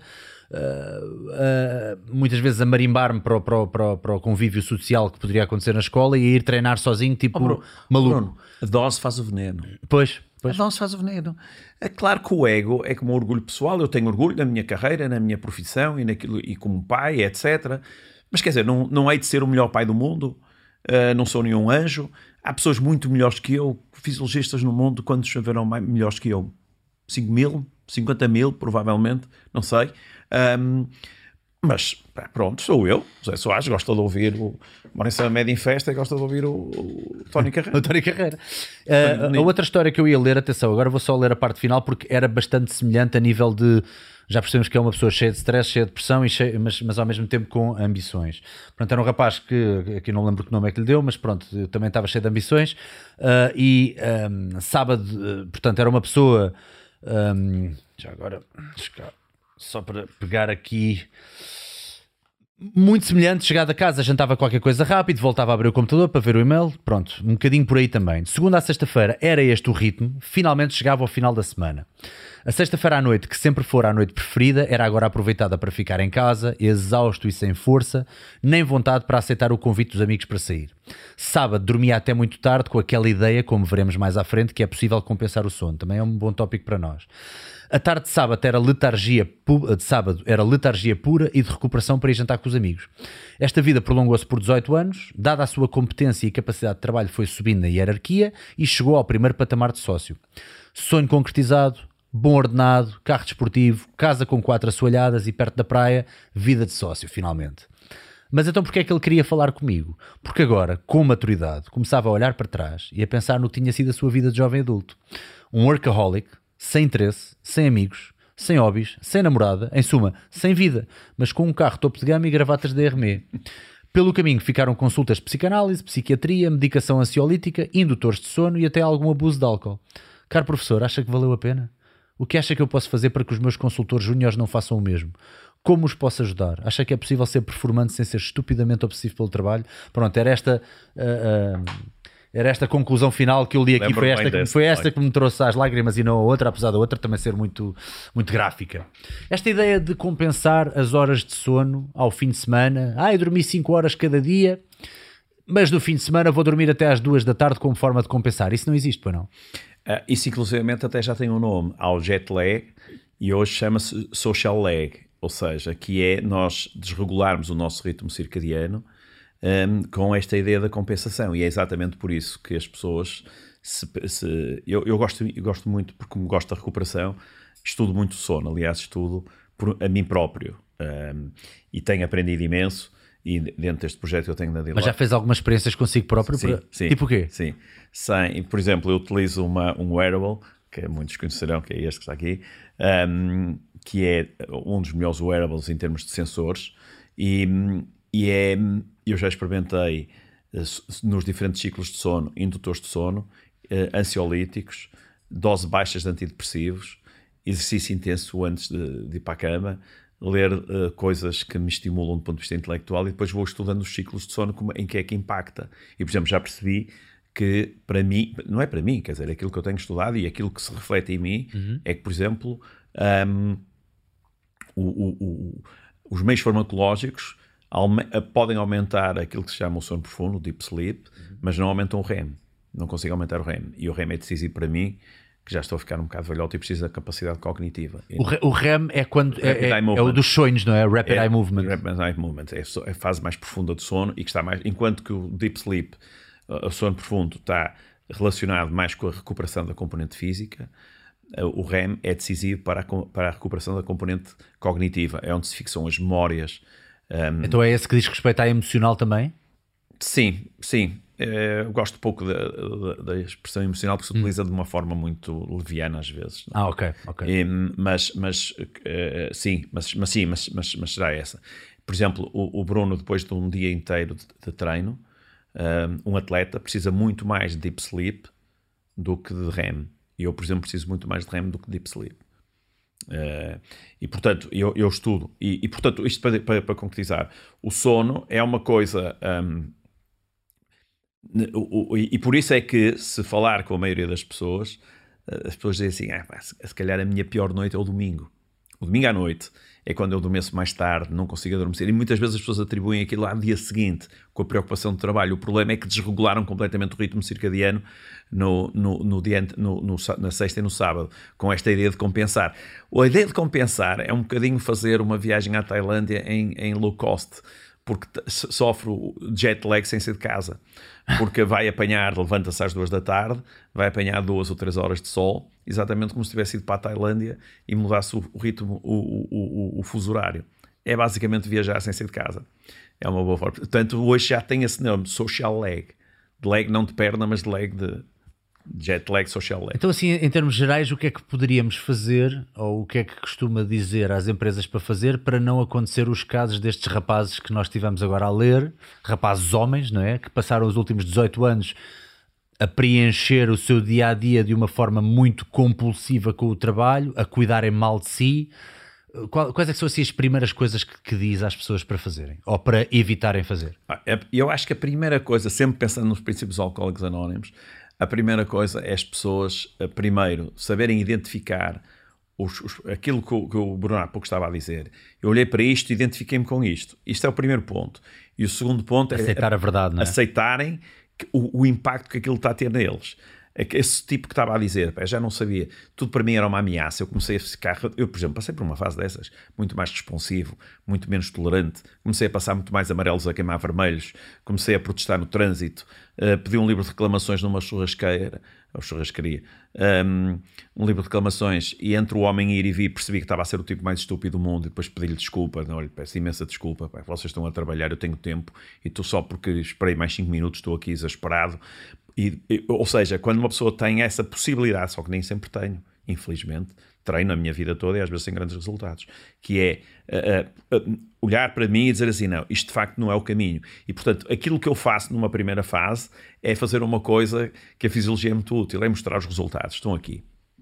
Isto é a forma como está a dormir, isto é a forma como está o seu sistema nervoso autónomo, isto é a forma como estão as suas, o seu perfil hormonal, isto é, isto é a forma como, como está o seu, a, a, o seu cortisol salivar. Uh, ou seja, e então, quando as pessoas são confrontadas com aquilo, quando esse, quando esse rapaz estava aí, que naquelas unidades uh, a testosterona livre era de 8.50 a 33.5, acho eu, ele tinha 5.4. Depois tinha duas hormonas sexuais femininas, LH e FSH, muito baixas, estão ligadas à espermatogênese. Um rapaz com 38 anos, um jovem de 38 anos, jovem adulto de 38 anos Uh, quando é confrontado com aquilo, ele diz: Não, mas eu sou capaz. Amigo. E a testosterona, nós hoje sabemos que é muito importante para, para dizer em inglês, fica menos, menos agressivo. Para o sex drive, uhum. um, ehm, mas hoje sabemos que a testosterona é decisiva para a componente cognitiva e, e, por, e para a proatividade. É? Por isso é que eu digo que não, não há gente a fazer startups com 80 anos, um, porque já não tem essa energia, essa vontade, e muito tem a ver com essa regulação hormonal. Portanto, e a melhor forma, muitas vezes, é confrontar as pessoas com isso.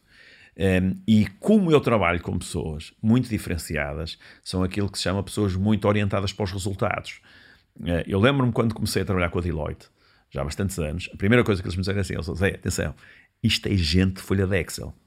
E é de facto, são pessoas que estão muito orientadas para os resultados, quer dizer, as coisas têm que ser bem demonstradas, não vão com conversas. Ah, mas tu vais ser feliz, tu vais conseguir, acredita nos teus sonhos. Estão a dormir. Está bem, ok. Está bem, o que é que isso, como, como, é que eu faço isso? Como é que se concretiza? Como é que se explica isso? Ó oh, oh Bruno, a primeira vez que eu fui fazer um talk à, Deloitte, nem sequer sabia o que era a Deloitte, foi o meu primeiro confronto com, a, com o mundo corporativo.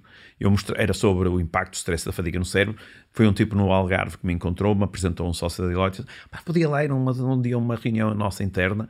Uh, nem sabia o que era a Deloitte na altura, foi em 2008. Uh, eh, e lá fui. E sabe uma coisa engraçada? Eu pus um slide em que tinha um cérebro e disse assim: Não vou aborrecer-vos com isto, estar a explicar minimamente como é o cérebro. E ele disse assim: Não, não, não, não faça isso. E eles: Não, não, explique, explique, nós gostamos. E a partir daí aquilo foi. Sabe que é assim um flash e disse assim: Esta malta é mesmo curiosa. Eles gostam mesmo de saber. Ó oh, Bruno, e agora é engraçado estar a imaginar: eu estou a trabalhar no board, na, na administração de um banco, um, em vez de estar a falar sobre mercados financeiros ou de cash flow estou a falar sobre hormonas, ou estou a falar sobre minerais e vitaminas, ou estou a falar sobre ciclos de sono, ou partes do cérebro que são estimuladas ou não estimuladas. É muito engraçado e as pessoas interessam-se. Isso é ótimo, porque realmente há, há aqui uma procura de, de, de, dessa informação. As pessoas estão abertas para esse tipo de, de informações, elas querem saber. Bruno, sabe qual é a minha primeira aula de todos os cursos? É sempre dizer assim. Um, em medicina, na, na pós-graduação em medicina desportiva, o, o, discurso é um bocadinho diferente.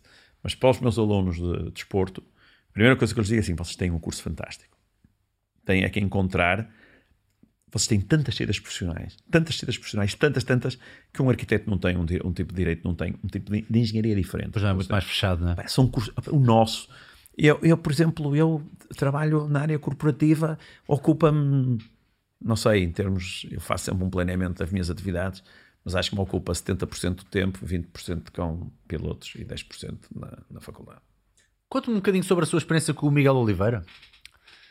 Trabalhou com o Miguel Oliveira? Miguel Oliveira também foi uma, assim, uma coincidência.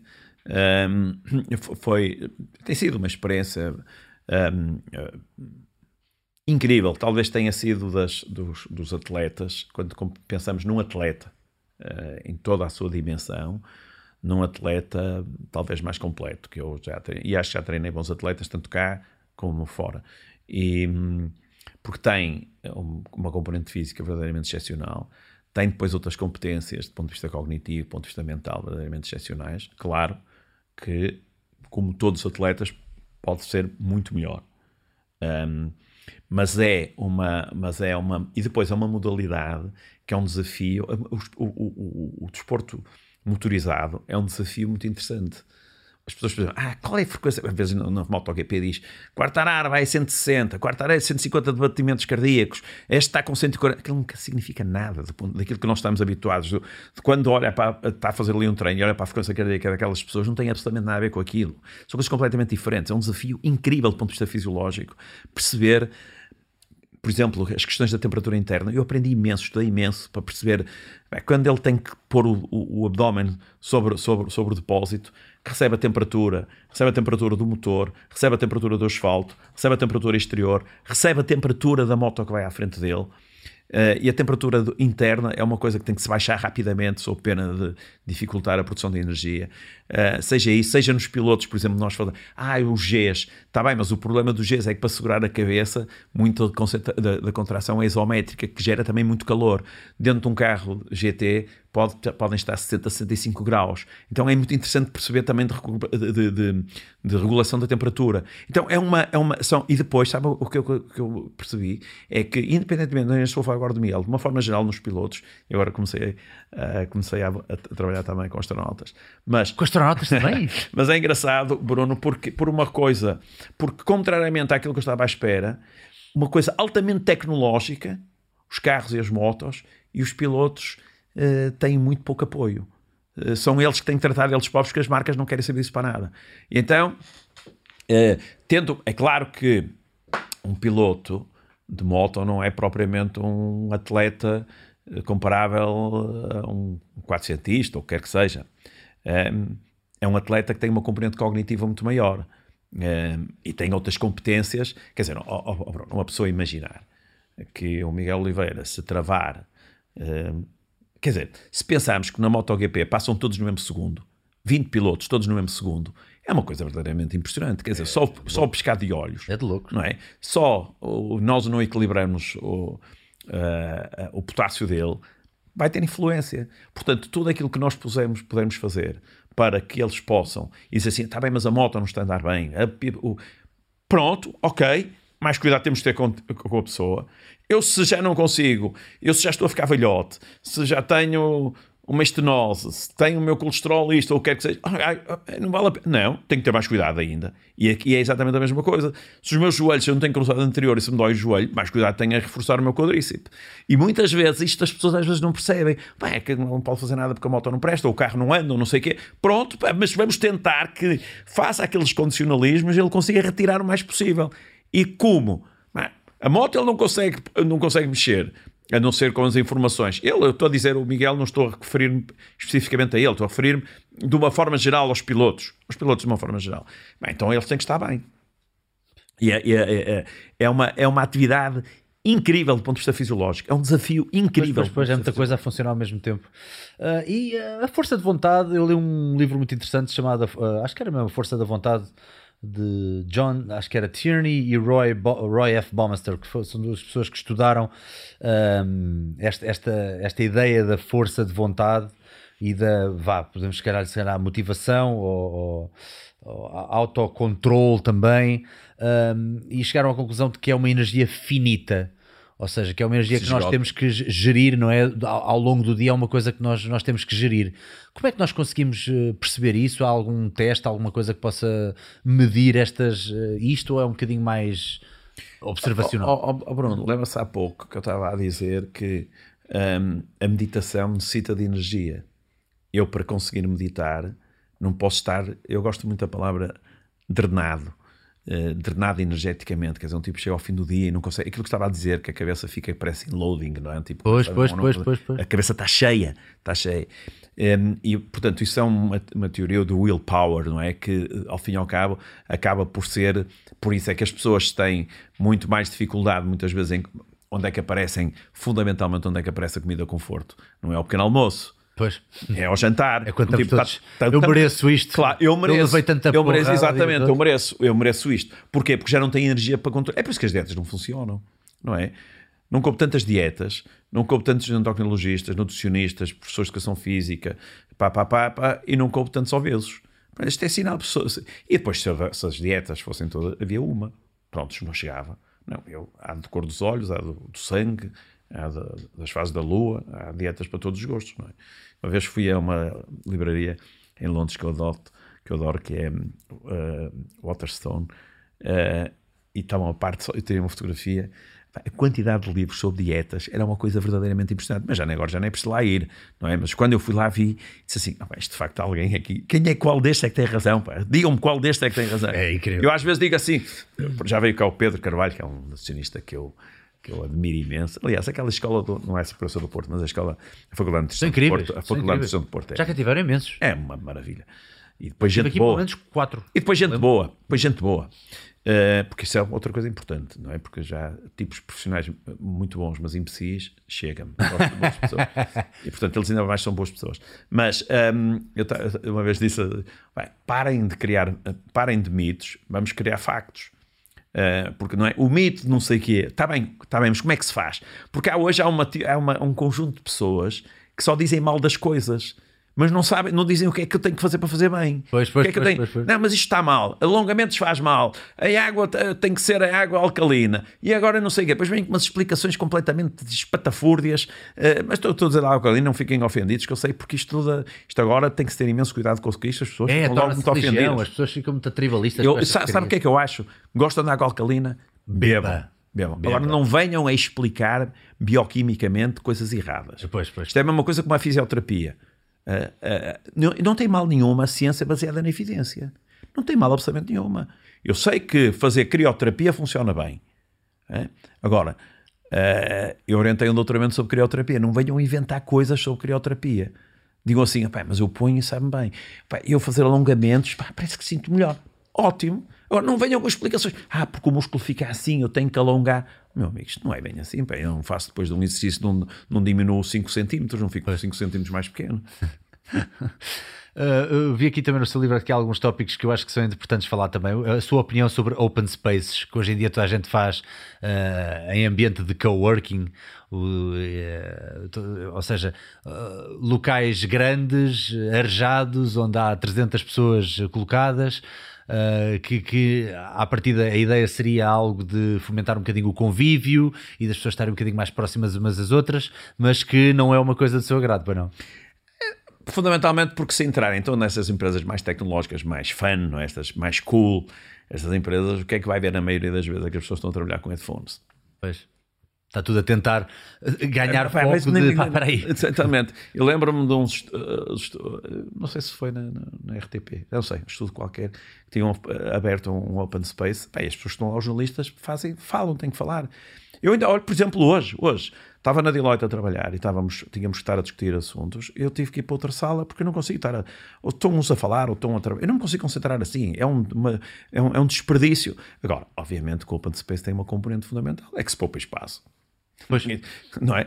Eu, é mais uma questão logística do que propriamente oh, quer dizer, um oh, como eu sou um privilegiado na faculdade, acho que sou eu praticamente o único que tenho um gabinete. Também sou decano, também tenho, que, também tenho essa, essa uhum. possibilidade, sou, sou mais não é? Portanto, tenho um gabinete para mim, eu não me estou a ver a trabalhar com muito mais colegas ao mesmo tempo a falar. Então, como é que uma, como é que uma empresa pode, por exemplo, fomentar convívio sem haver distrações? Ou seja, eh, como é que separaria, se calhar, as horas da refeição, essas coisas todas? Já assim, algumas dicas que costume passar, ou algumas ideias que tenham eh, que tenha tentado Sabe, implantar como eu faço muito, tenham funcionado bem? Como eu faço muito as, as, as, as coisas individualmente, uhum. ou seja, pois, claro, faço workshop. Personaliza a cada ou seja, caso. Para é? cada caso, as pessoas têm.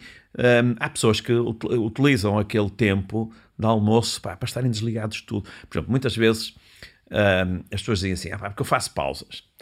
Uh, mas faz pausas como? Ah, aproveita, vou tomar um café, mas para de falar do que está a fazer. Eu, eu, eu dou sempre um exemplo, vou dar uma imagem no telejornal e era uma diretora de recursos humanos de uma empresa muito conhecida, eu, até, eu por acaso sei quem é. E ela estava a trabalhar, e para dar aquele ar muito ocupado, estava a trabalhar no computador e ao mesmo tempo a beber um café. E há um, uma, uma telenovela brasileira com um tipo que dizia assim: uma coisa é uma coisa, outra coisa é outra coisa. E, e eu acho essa uma frase espetacular. Porque uma coisa é uma coisa, que é tomar café, é um momento para relaxar, para ver as notícias, para ver como é que ficou o jogo do Porto ou do Benfica ou do Sporting, o que é que seja, para ver outra coisa qualquer, fazer uma coisa que se chama pensamento divergente, para eu descansar. Se eu estou a misturar coisas umas é, o, o problema, desculpem, o problema do trabalho remoto é exatamente isso. Eu costumo dizer, fazer trabalho remoto, não ter 4 mais um recuado vista mar é uma coisa. Agora, fazer, fazer trabalho remoto em casa com um T1, com a mulher em casa, com os dois miúdos, tem que tirar a toalha de, de sacudir as, as, migalhas para não cair em cima do computador, porque é na sala, de, no, na mesa onde... Eu tenho um... Lembro-me de uma pessoa me ter dito assim, sabe, que eu antes olhava para, chegava a casa, olhava para o sofá e dizia assim, este é o local, é o meu local para eu, para eu agora me acalmar e relaxar. E agora não. É o local onde eu me sinto para trabalhar.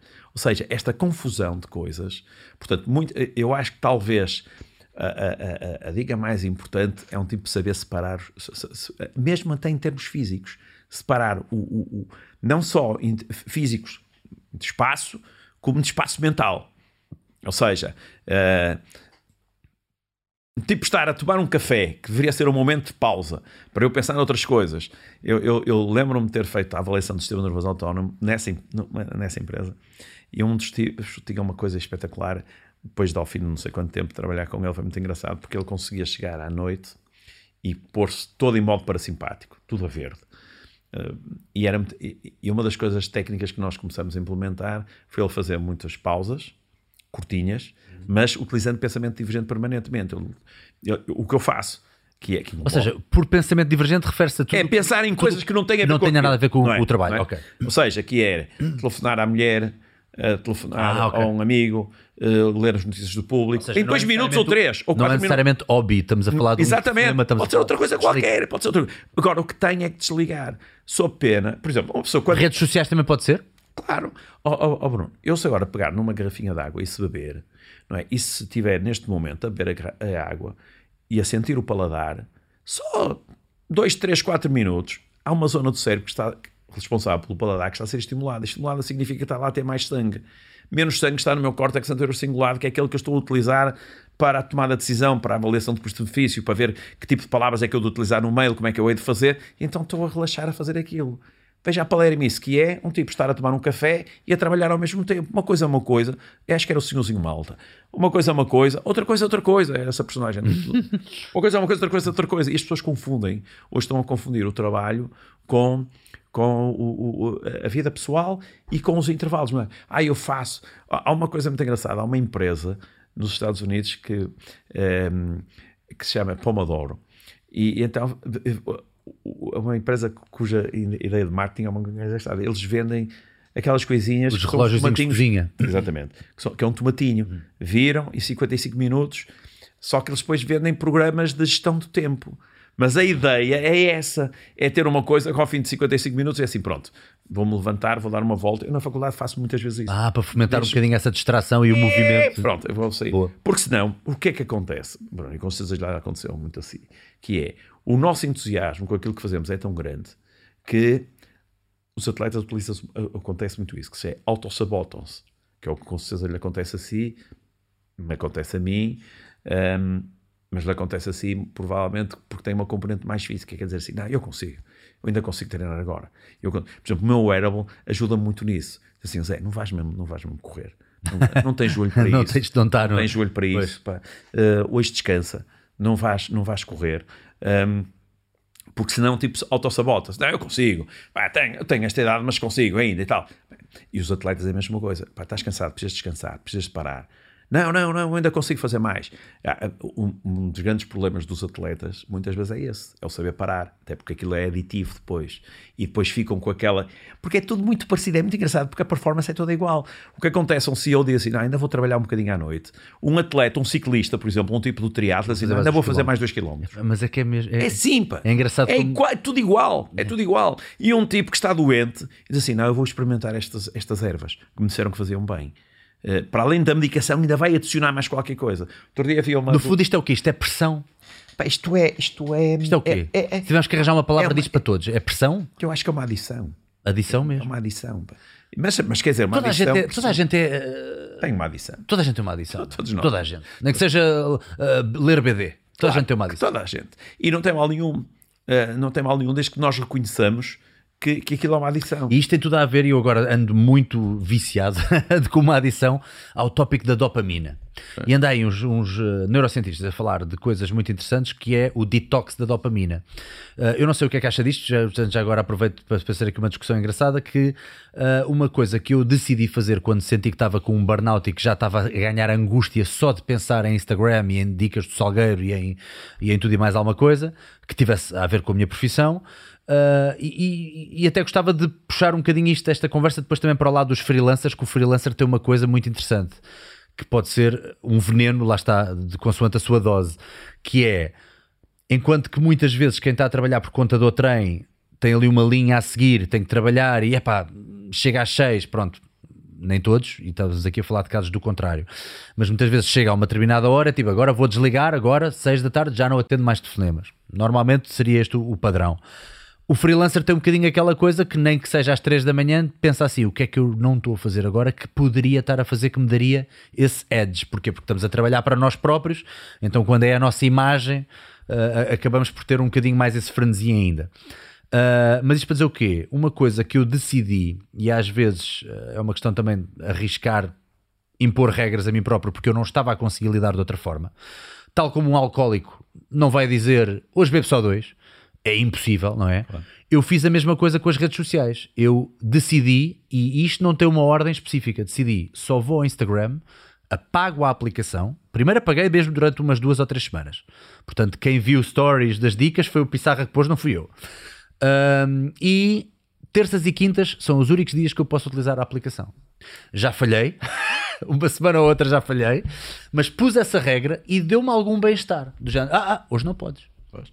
Oh, Isto oh. funciona para restaurar um bocadinho esta dopamina, porquê? Porque normalmente redes sociais é estímulo, estímulo, estímulo, e a dopamina não foi feita, eh, é, é, é o neurotransmissor do, do, do, prazer, não é? E da motivação e da volição, não é? Portanto, não foi feito para ser adquirido de forma rápida e fácil, não é? Foi feito para ser conseguido com esforço, certo? Será isto uma boa estratégia? Fala-me sobre Uh, ó- ó- ó, Bruno, eu, por exemplo, Cuide júris. Uh, vou contar uma, uma, uma- coisa que me aconteceu engraçada. Um dia fui fazer um programa um, de performance corporativa ao Canadá. E é um, um escritório enorme, com 18 andares, um escritório mais sofisticado que eu vi até hoje. Uh, só que o, o- o refeitório era relativamente pequeno, muito sofisticado, mas eu acho que havia para aí umas 300 pessoas. Eu disse: como é que trabalham aqui? Eu acho que eram 8 mil e tal pessoas. Como é que cabem aqui? Estou, eu vou ter que logo à Portuga, não é? Bem, Bem, estamos a hora do almoço, que eu tenho que almoçar, senão vou ficar aqui cheio de fome. logo a ver como é que eu me havia de resolver, não é? Depois percebi que hum, é que foi uma, uma história muito engraçada. Percebi que, em primeiro lugar, as pessoas, a maioria das pessoas, não ia ao refeitório, não ia ao restaurante, eh, porque trabalha, eh, eh, almoçava a, a trabalhar. Esse foi o meu primeiro contacto. As pessoas, tudo a trabalhar e sempre a almoçar no mesmo sítio. Hum, depois percebi outra coisa engraçada que era. hum, na- no, no, no, no sítio onde se escolhia as bebidas, que era um self-service, bebidas, tinha umas, umas garrafinhas assim. Imagina se havia cá uma, uma, uma empresa que fazia isso. Que eram umas garrafinhas que se chama Dopamine Booster. A sério? Dopamine Booster. Eh, ou seja, é só, só não? para dizer, o, independente de tudo, independentemente de tudo, as pessoas tinham, a- ti- já, já sabiam o que era, porque se me puser aqui Dopamine Booster, ninguém vai pegar naquilo numa empresa. Se for à volta de fitness, se calhar sabe. Mas, ou seja, o que é que eu quero dizer com isto? Aliás, outra coisa engraçada, ó- ó Bruno, o grau de trabalho e a adição é de tal forma, eu agora recomendo às pessoas para verem uma série na Netflix que se chama Take Your Pill e é sobre o Aderal, que é um medicamento, Ui, pois, que é um medicamento para o déficit de atenção e para a atividade e que começou a ser muito utilizado nos Estados Unidos nos miúdos que estão a entrar para a universidade, mas que hoje é muito utilizado no mundo corporativo.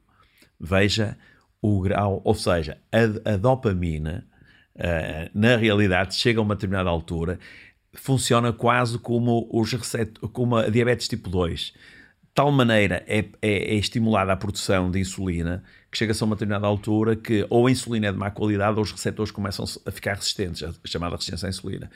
Hoje sabe-se que isso acontece noutros receptores.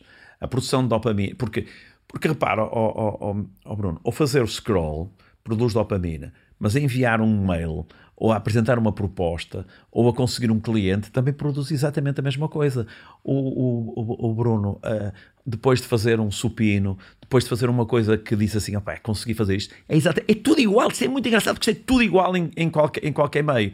Portanto, quando uma pessoa começa a perceber que está agarrado, ah, utilizando uma linguagem toxicodependente, agarrado à dopamina, de facto não há nada melhor do que fazer essa, quase esse detox. Eu, eu tenho que me desintoxicar disto. Tenho que me desintoxicar, não com base em batidos de, de espinafres, mas em parar de fazer, em parar de fazer determinadas coisas É e mesmo impor determinadas regras. E, por exemplo, é essas mudanças. de, de apagar, as, eu por exemplo, eu não tenho, eu não tenho eh, nenhuma notificação no meu telemóvel. Há um tipo que já gosta de Ai, acho, marketing, acho isso importantíssimo. acho isso É, importantíssimo. Há um tipo de marketing muito engraçado que se chama Martin Lindstrom. Um, é o tipo que eu acho que mais sabe de neuromarketing. E ele tem uma coisa engraçada: ele só compra os telefones dele no eBay.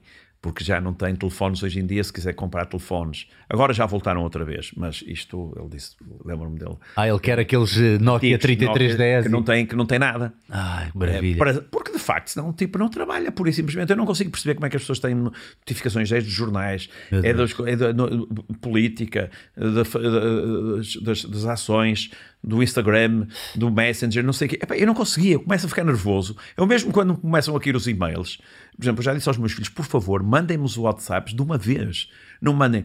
Pai, pum, podes falar, pim, não é nada de urgente, tim, e, ou, podemos falar mais tarde, tim, e são entretanto quatro ou cinco mensagens que me caíram, não é? E eu só tenho, ah, ah, só tenho ah, alertas para essas mensagens deles, porque são as únicas que interessam, os outros podem esperar tudo. Começa-me a enervar aquilo, coisa fico que podia ter sido exatamente, como, exatamente como aos e-mails. É pá, caramba, é, é, é tramado, é tramado, por acaso isto é mesmo. E, e eu caí também naquela esparrela e pronto, eu gosto de partilhar estas coisas também, porque às vezes há pessoas que podem estar no mesmo ponto e uma vez que hoje em dia basta ir a qualquer restaurante, vemos pessoas agarradíssimas ao telemóvel, eu caí na esparrela de estar eh, no sul de França com amigos meus e estar agarrado ao telemóvel e eles, o Bruno veio, o Bruno veio, e eu estou a trabalhar, estou a trabalhar o caraças, estou a trabalhar o caraças, estou estou ali a fazer scroll, trabalhei durante dois minutos a fazer um post de, de, da massa que estava a comer, ou seja, do que for, e o resto estou ali tipo, epá, que brutal, epá, que fixe, claro. epá, e é, é, é estupidez. Uma pessoa depois Bruno, acaba. Eu, eu, eu, o problema é que deixamos de ter prazer nas coisas simples do dia a dia, de estar aqui, ver, ouvir, não é? Voltar ao. Eu tenho da minha equipa de handball, veja, fazemos uma coisa giríssima. Da minha equipa de handball continuamos a fazer jantares todos os meses. Não é todos os anos, é todos os meses. Mas eu acho que é com o Carlos Soares. Eu acho, eu acho eu, que vai sempre, eu cá, uh, ele vai ser. Quanto é que o odeia? Grande amigo meu. Um, e, e, é muito engraçado que nós temos três regras. Não se falar de doenças, abrimos uma vez a exceção. Vamos falar todos de doenças, então aquele era de morrer a rir porque estava tudo doente. Mas era, não se pode falar de doenças, não se pode falar de futebol, não se pode falar de política e agora introduzimos a questão do telemóvel. Maravilha. Um, porque na realidade, porque mesmo sem querer, olha, deixa-me fotografar, agora já é dos netos, a fotografia do meu neto, ah, deixa-me ver a fotografia de não sei o quê. Tá. E quando menos reparamos, estamos quatro sobre um tipo a mostrar umas fotografias, a fazer uma palermice e deixamos de brincar como costumamos brincar e não se pode falar de coisas sérias também. Portanto, esse, esses jantares para nós, para mim, também funcionam como detox. Fantástico, isso é fantástico. Quer dizer, Lá está, também é mais uma forma de pensamento divergente, não é? Claro, Hobbies, claro. socializar, curtir um bocadinho com os amigos. É, mas este, este tópico da dopamina ainda me interessa bastante por causa da questão da homeostasia, não é? Nós não fomos feitos, nomeadamente, se eu tiver a dizer algum erro, eh, por favor corrija mas nós não fomos feitos para ter excessiva dose de prazer de uma vez, tal como muitas vezes acontece se experimentarmos uh, drogas, não é? Ou outras coisas do género. Uh, sem depois haver um revés, não há almoços grátis biológicos, não é? Ou fisiológicos. Oh, oh Bruno, deixa-me só dar uh, uma, uma coisa. Pega, pega nisto. Já agora na, na dica, que é, já, que é dica. Estou a estimular a é, sua dopamina, é isso? É, é engraçado que era esse tipo, o Martin Lindstrom me dizia uma coisa engraçada. Pá, não, não vão ao IKEA e não comprem tudo de uma vez. Porque senão gastam a dopamina toda de uma vez, só chegam a casa, põem tudo. Não, comprem primeiro um sofá Boa, Depois, passado uma gosto. semana, comprem uma mesa. Depois, é a mesma coisa que comprar, uh, não é? Tudo logo. Do, é, é, é, o problema das crianças no Natal. De facto, mais vale distribuir aquilo por. Uh, por, por 12 meses. Por, por mais tempo. senão, senão os miúdos, passado um bocadinho, pronto, acabou. Já não tenho mais nada para abrir, ficam tristes. E a falta de valor que dão, não é? Eu acho, eu acho que vai surgir cada vez mais, lá está, há bocado estávamos a falar de ciclos e acho que é uma boa forma também de começarmos a, a aproximar-nos do final desta conversa fantástica. E já agora aproveito, chat, metam aqui perguntinhas para o professor José Soares, que é para fecharmos em grande. Um, eu acho que, tal como as coisas andavam em ciclos e o disco deu lugar ao rock dos 70s e mais coisas, aos Led Zeppelins da vida, ao punk, aliás, ao punk, assim é que é. Uh, e depois, mais tarde, as hair bands. Uh, de, daquelas bandas um bocadinho mais pirosas, mais Bon Jovis e não sei o que, que eu por acaso gosto bastante, mas eu sou um piroso assumido. Depois deram lugar ao grunge e depois o grunge deu lugar às, sei lá, aos Backstreet Boys e depois os Backstreet Boys deram lugar agora, sei lá, agora por um lado eu acho que por enquanto ainda não houve nada muito contra isso, mas um, tem sido engraçado ver como, como a, história de tudo evolui em ciclos, não é? E é, é quase como vamos para um lado, agora vamos para o outro, agora vamos para um lado, vamos para o outro. Eu acredito também que em breve, por causa, infelizmente, de vermos tantos problemas de saúde mental relacionados com este excesso de, de, de, de dopamina rápida e fácil de, que as pessoas uh, produzem todos os dias e com o facto de termos tanta abundância que nem sabemos como gerir os nossos dias, um, eu acredito que pode vir a haver uma corrente forte de pessoas a cuidado, uh, start, mas stop. Eu acredito que isto, que isto é, é uma coisa viável e eu acho que um, esta mensagem é importante porque serve muito para os nossos filhos, e agora posso dizer com propriedade, para os filhos, para os netos, para todas as gerações que aí vêm, mas também nós já estamos a levar muito com isto. O que é que acha, o que, é que, acha que vai acontecer no futuro? É, eu, eu, é, eu acredito muito na, na famosa homeostasia, ou seja, isto tem uma, uma, certa tendência para se equilibrar. Aliás, está a ver, o Bruno, no seu caso, cuja sua atividade principal é muito relacionado com este temas de, das redes sociais e sentiu necessidade de apagar e de, regular, e de regularizar isso, porque não estava a conseguir gerir isto e não estava a ser uma coisa boa para a sua saúde mental e para o seu equilíbrio. Portanto, eu acho que as pessoas. Vai, ah, claro que muita gente vai sofrer muito com isto, um, mesmo do ponto de vista motor, os, os miúdos hoje têm uma dificuldade enorme. Há imensa gente se perguntar, por exemplo, eu acho que é ser um inquérito interessante. Nos miúdos, quantos é que sabem andar de bicicleta? Eu acredito que há muitos miúdos que não sabem andar de bicicleta. Isso é uma coisa impensável no meu tempo. Isto é uma coisa muito importante do ponto de vista do desenvolvimento motor, ou o que é que seja. Portanto, eu estou convencido que isto vai haver, vai haver aqui uma, um equilíbrio uh, a todos os níveis. A, a, tendência, a tendência do, a não ser uh, o aquecimento global, mas isto tem uma certa. Mas mesmo isto, nós estamos a ver que vamos ter que equilibrar isto. Está bem, o ar-condicionado é muito agradável, pá, mas se calhar temos de ter um bocadinho de cuidado. É melhor talvez suportarmos um bocadinho o calor, pá, mas não estarmos a, não estarmos a, a ligar o ar-condicionado sistematicamente ou a não tomarmos um banho que demora 10 minutos. Ah, mas isto é muito bom para mim, porque é quando eu penso, está bem, mas estás a gastar água demais. Uh, ou seja, uma, hoje começa-se a perceber que começa a haver algum equilíbrio. Eu tenho muita expectativa, porque, não, porque acabamos por pagar um preço muito alto. Um, e, e, eu acho que as pessoas estão a sentir. Se virmos, ainda ontem, no, no, hoje, acho que vinha no, no avião, tinha a ler, a taxa de suicídio, por exemplo, em jovens aumentou significativamente. Isto é uma, uma tragédia completa. Um, outro dia vi uma coisa engraçada um, a propósito desta relação dos pais com os filhos. O Bruno Nogueira teve uma coisa com piada que dizia, a propósito daquela série coreana muito violenta. Ah, do, do, do Squid Game. Squid Game. e, e, ele dizia assim: Olha, já por causa dos miúdos que estão a ver e não sei ele dizia assim: Já agora só que uma ideia que eu tenho. Bem, que tal proibirem os miúdos de verem isso? Mas é que esta palavra proibir é quase Ui, proibida. É quase, pois, pois, pois. Não é? A palavra proibir é proibida, mas de facto, quer dizer, um miúdo a ver 12 anos a ver aquilo, pô, seu pai desliga a televisão. Quer dizer, se, não, se o pai não desliga, quem é que vai desligar? A minha mulher é educadora. Estão à espera que a minha mulher dê, dê educação aos, aos, aos miúdos para saberem estar em casa? Quer dizer, porque o que aconteceu é que. Mas isto também é um bocadinho este excesso uh, da tendência da liderança. Hoje toda a gente é líder, não é? E então passaram, passaram a responsabilidade toda para a liderança, para os líderes. Os, e os, os liderados cruzam as, os braços. O professor, a educadora, é que tem que ensinar o menino, a menina a estar à mesa, a ir à casa de banho, a lavar as mãos, a ser bem comportada, etc. Porque os pais muitas vezes não tomam essas, essa iniciativa, porque isso acaba por entrar em conflito. E nas escolas exatamente a mesma coisa. E, e portanto, tudo isto, tudo isto acabou por se desregular. Um, eu, tenho, eu tenho expectativa que isto custando um preço elevado. Uh, aliás, nós vimos um bocadinho o que aconteceu com as epidemias, que aconteceu com a Primeira Guerra Mundial, que aconteceu com a Segunda Guerra Mundial, que aconteceu com a Guerra Fria. A Guerra Fria é um exemplo claro disso. Toda a gente começou a perceber que estava toda a gente a investir em, na, na, na, na energia nuclear para, para, para a guerra, não para a produção de energia propriamente dita. Mas é que as guerras dão-nos um motivo forte o suficiente para mudar. Agora estas coisas, se calhar, às vezes não é. Mas não mudamos. O problema é, é que, que nós, mudamos pouco. É que uma pessoa liga a televisão. Se eu ligar a televisão à hora do almoço, estraga-me logo o meu dia. Claro. Porque a toda a hora é o número de casos de Covid, que eu acho que é uma estupidez continuar a impingir-nos claro. essa porcaria. Parece os números do Totoloto. Exatamente. Não dizem números de mais nenhuma, agora é só o Covid, tudo bem. Mas é todos os dias a porcaria dos números e quantas pessoas é que estão Parece, parece, sei lá, parece 10 mil contos, de 4.600. E, e a falta de imaginação. É nojento, é nojento. A falta de imaginação. Até as imagens que acompanham, eu já não consigo ver mais deltoides. Quer dizer, já, já não é? Não tem, qual é o músculo que mais conhece? Deltoide. Deltoide, por causa é? das vacinas. E, o, e o, o, o, professor, o professor António Sarmento do Porto, como foi o primeiro a levar a vacina, coitado, ele com aquele, com aquele ar a levar a vacina, o deltoide dele nunca Sempre foi, e o, e o, peito dele nunca foi tão mostrado, ele ainda para mais uma Mas é nojento, a seguir, o vulcão que erupção, não sei o que, não sei o que mais, não sei que, ninguém Essa se...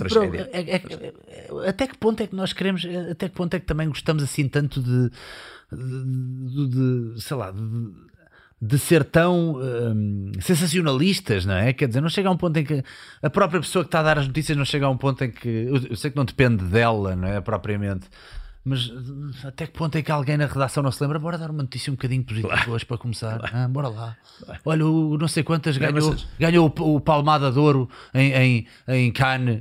Sim, claro. Eh, com, com, a curta-metragem uh, Vestavias. Pronto, é pá, qualquer coisa. Não vale. É que quem vir aquilo ficamos tão. O nosso cérebro parece preferir coisas negativas às sim. positivas, não é? Sim, sim. Também foi uma coisa que eu me aprecio muito nos últimos tempos. Quer dizer, podem acontecer 30 coisas positivas no meu dia, o meu dia foi lindo.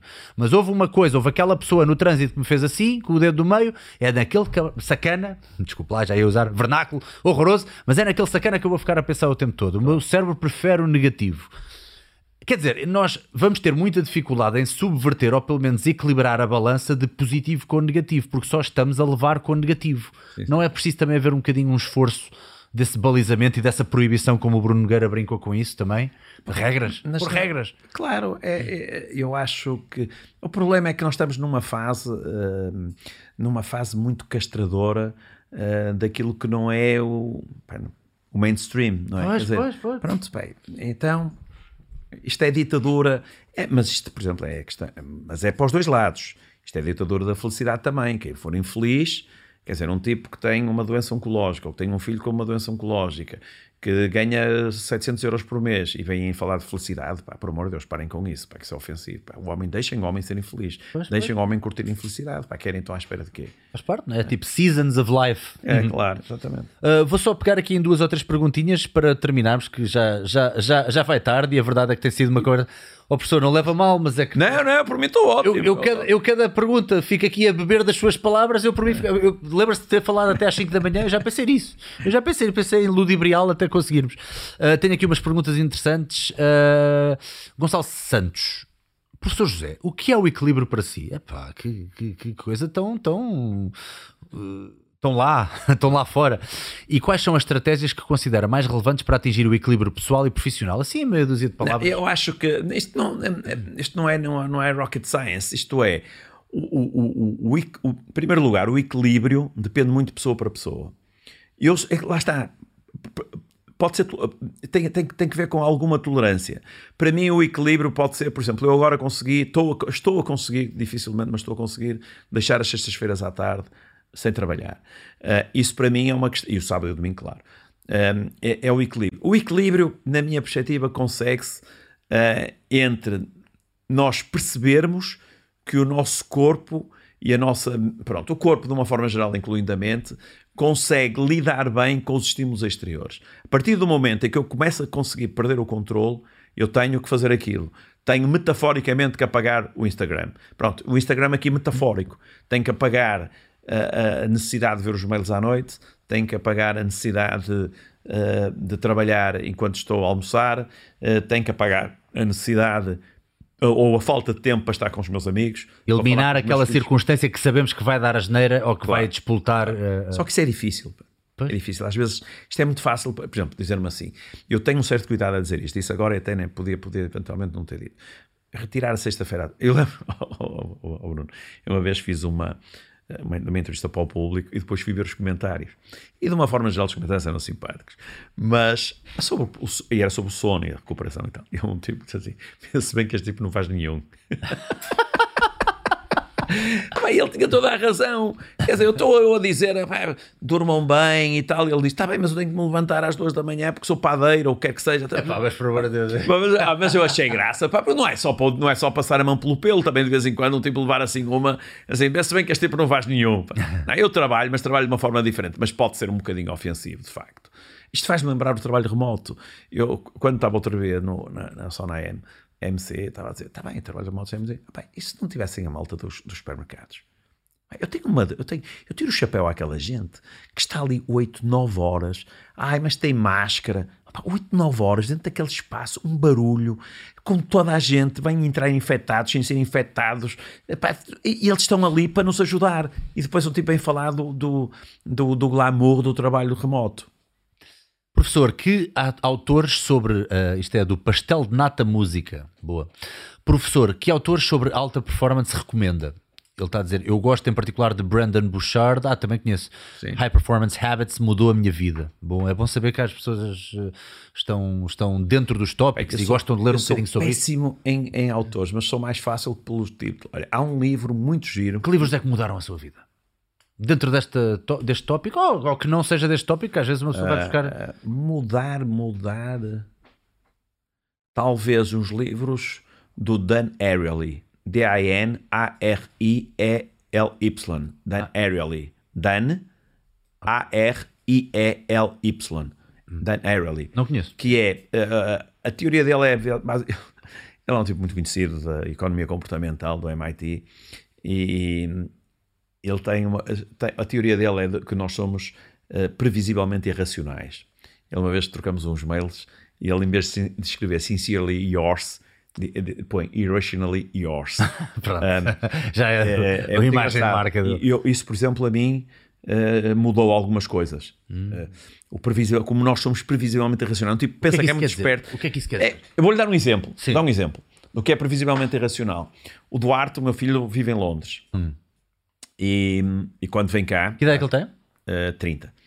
É designer gráfico. Não, não é? Uh, e vem cá, agora teve cá, por exemplo, há algum tempo. Então, quando ele está cá, se vai jantar fora e se vai sair, fica a luz do corredor aceso para eu saber a que horas é que ele chega. Fico sempre um bocadinho preocupado. Isto é previsivelmente irracional, porque ele depois passa dois meses em Londres sem ficar, eu não Pois. faço a mais pequena ideia onde ele está. Isto é previsivelmente irracional. Outra, outra Ah, mas é fofinho. É mas- fofinho. sim, mas é a mesma coisa que clicar duas vezes no botão do elevador. Nós somos previsivelmente irracionais. Uhum. Boa. Não é? Cli- Clica duas vezes, o elevador não anda, vai mais depressa. Mas não, não. eu gosto de tentar explicar isso do ponto de vista eh, das neurociências. Portanto, o Dan Ariely, há um livro ótimo para quem gosta de performance que se chama só, não é Peak Performance, é só Peak. Pique. Peak, P-E-A-K. Peak. Não, pro- há outro Peak Performance, eu gosto mais deste Peak, não sei o autor, não me lembro. Peak. Se, se, se for puser aí Peak, encontra logo. E depois há agora um, uh, Bruno, muito engraçado, que é Peak, 40, Peak 40. Pique É, 40. mas só em inglês. ok? Para a malta. de- Pronto, pós 40. exatamente, para a malta dos pós 40. Portanto, são livros, são aqueles livros que eu olhei e disse assim: "Pá, eu gostava de ter, eh, gostava de ter escrito isto. Há outro livro que eu, que eu, hum, eu gosto muito eh, de estudar as forças especiais. Gosto muito. E Por men- causa Mental do, do, Toughness. Depois. É o que eu, é um, é, também este título, gosto imenso também. Um, e agora estou a ler um livro muito giro que é um, Attribute, escrito também por um, por um SEAL, Navy SEAL. Uh, agora, não me perguntem, tenho pena de um homem de 61 Então o anos. outro livro anterior era Mental Toughness, é o que Men- estava a dizer. Mental Toughness e este Attitude. Eu acho que isto é, é, é- é bom. eh, Attitude, porque é, o attitude é muito engraçado e tem muito a ver com a sua área. Um tipo, pode- aquilo que estávamos a dizer, pode ter os skills, mas não ter atitude. Uhum, uhum. Eu sei, sei bater, mas depois não tenho Chega ao atitude. ringue e fujo. Claro, não tenho atitude. Ui, tantos, tantos. Uh, Beatriz Silva, quais as maiores inspirações do professor? Líderes que o tenham inspirado na sua vida profissional e pessoal? Uma vez que nós falámos agora dos livros, se lhe ocorrer alguma coisa fora daqui, ou mentores da vida pessoal, Eu acho que vou dizer assim uma coisa que acho que é quase unânime, que é o Nelson Mandela. Porque acho que é de uma elevação de espírito inacreditável um tipo ser preso eh, e depois perdoar a todas as pessoas e fazer coligações com pessoas que, prende- que o prendeu. Era assim um estado que eu gostaria de, de poder alcançar. Um, da Madre Teresa de Calcutá, por trabalhar numa, em, com leprosos, que é talvez da doença mais, eh, peço desculpa da expressão, mas repugnante do É, ponto de vista claro. Uhum. emocional. Um, há pessoas incríveis, não é? Realmente, às vezes, uma pessoa pensa. oh, Bruno, eu fiz, eu fiz uma vez Então, uma experiência incrível que foi eh, fazer voluntariado num campo de refugiados. E hum, Qual é que era o campo de refugiados? Calais. Uh, chamava-se, uh, antes de ser desmantelado, The Jungle. E, e é uma experiência de vida uh, inacreditável. Eu tive um problema quando fiz, que era o seguinte: discuti isso com a minha família. Ponho isto no, no meu Facebook ou não? Porquê? Porque se ponho, é um tipo armar-se que é muita coisa. Olha, eu a sei- fazer caridade. Porque eu fui para, para lá e depois fui para. Porque aquilo custou-me muito, mas eu depois fui para a Quinta do Lago o resto de agosto, não é? Outra coisa é as pessoas que estão lá meses e meses Pois. e meses. Eu colaboro com o IPO, com a pediatria do IPO, já agora fazer publicidade, porque os direitos desse livro vão para os resistentes, que são uma equipa de futebol eh, da pediatria do IPO do Porto. E bem, eu colaboro com este tipo de coisas.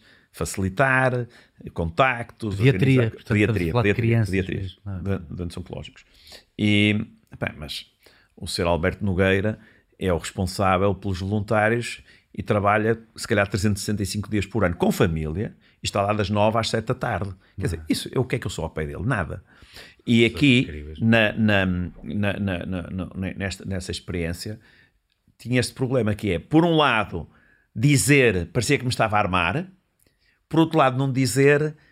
Muita gente pergunta: pá, como é que tu soubeste isso? Eu gostava de experimentar. Como é que tu, como é que tu, como é que chegaste lá? Como é que foste? Eu gostava de poder explicar isso. Nunca, nunca, nunca coloquei, e acho que isto é a primeira vez que estou a dizer em público, nunca coloquei isso, e já foi há bastante tempo.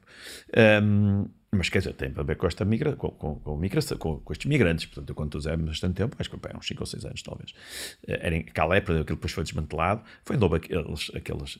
Por exemplo, a minha mulher foi distribuir roupa depois de ter 15 dias depois dos voluntários terem sido agredidos. Ficaram 15 dias sem distribuir roupa porque os voluntários foram agredidos. E um tipo disse assim: "Epá, como é que isto é possível? E aprendi com um, uma, li uma coisa de um tipo que estava lá, um, um fuzileiro, um SEAL inglês, dizia uma frase que para mim é, olha, é perfeitamente elucidativa do que é a natureza humana, que é de pessoas desesperadas não esperem coisas boas. Muito. Sabe que é aquela coisa que tipo, ih, levei mesmo assim. Ah, pá, porque isto é inacreditável. Eu estava a servir uh, uh, almôndegas, só podia servir três almôndegas a cada pessoa. Vinha um tipo de 2 metros, só lhe podia dar 3. Vinha um tipo de 1,50m, só lhe podia dar 3. Pá. Eles olhavam para mim pá, com uma cara ameaçadora. E eu, eu pensava assim, pá, mas eu, quer dizer, eu vim para aqui, pá, tenho eu que pagar, tenho eu que... Havia uma, uma, uma, uma, uma, uma, enfim, uma vaga de, de hepatite. Um, e, e, quer dizer, estou aqui exposto a um risco enorme, e não sei o quê, e estão-me a tratar mal. Hum. Depois um tipo pensa assim, mas eu queria que que este tipo agora me passasse a mão pelo pelo e dissesse muito obrigado. Ele está desesperado, pá, o homem quer é comer, pá. pá temos que ter paciência, pá. Eu na, na, situação dele não sei o que é que faria, não é? Uh, eh, 300 crianças completamente abandonadas. Eu não estou a dizer que vou arranjar uma solução para todos os, os migrantes, não, quem me dera eu ter a solução, acho que ninguém tem, não é? Mas, é, bem, vão ver, vão ver, vale a pena. Porque uma coisa é ver na televisão sentado no sofá, outra coisa é ver. Fantástico. Gostava só de terminar falando um bocadinho das, das Blue Zones, que foi um tópico que eu também gostei muito do livro. Uh, relembro que o livro é Start Stop, está à venda em quase todas as livrarias, portanto foi, foi, relativamente fácil. Uh, foi logo na primeira FNAC ou Bertrand onde eu entrei que consegui o livrinho e que vai ter que assinar daqui a bocado, não se esqueça, por favor. Uh, Deixa-me só dizer uma coisa: não, já, foi, já, já está na segunda edição, mas a primeira edição completa, uh, os direitos foram todos para o IPO do Porto, para, e portanto eu digo isso porque foi pela primeira vez um livro que eu fiz em que podia, em que mostrava que eu fazia, uhum. porque eu não ia ganhar nada com isso, porque senão parece aquele tipo que vai a uma coisa e mostra, vai, vai fazer um talk e mostra a fotografia do, do, coisa para, para comprarem um livro. Não faço isso, mas e esse faço porque gente que bem precisa bem mais que eu, que eu não, não e, que eu não preciso. Isso é, isso é a prova de que Outra coisa que eu aprendi. O lado altruísta está bem trabalhado, nunca, nunca deixou passar para o outro lado. Sabe porquê? Porque não preciso. Pois. Percebe? O que eu ganho, ganho muitíssimo bem. Tenho, para mim, para mim, agora, quer dizer, comparado com outras pessoas, ganho uma porcaria. Não preciso de mais nada. Não, às vezes também, às vezes só traz mais problemas, né? More money, more problem. É por isso que eu não jogo no Totolor. Nunca, estava se isso. E, Sou igual nisso. Eu digo isso aos meus amigos, eles ficam a olhar para mim. Eu gostava. Não, não, eu, eu, acho que não ia conseguir. Não, eu acho não, que ia por isso não jogo. Eu ia cortar os pulsos. Pode sair. Um pode sair-me.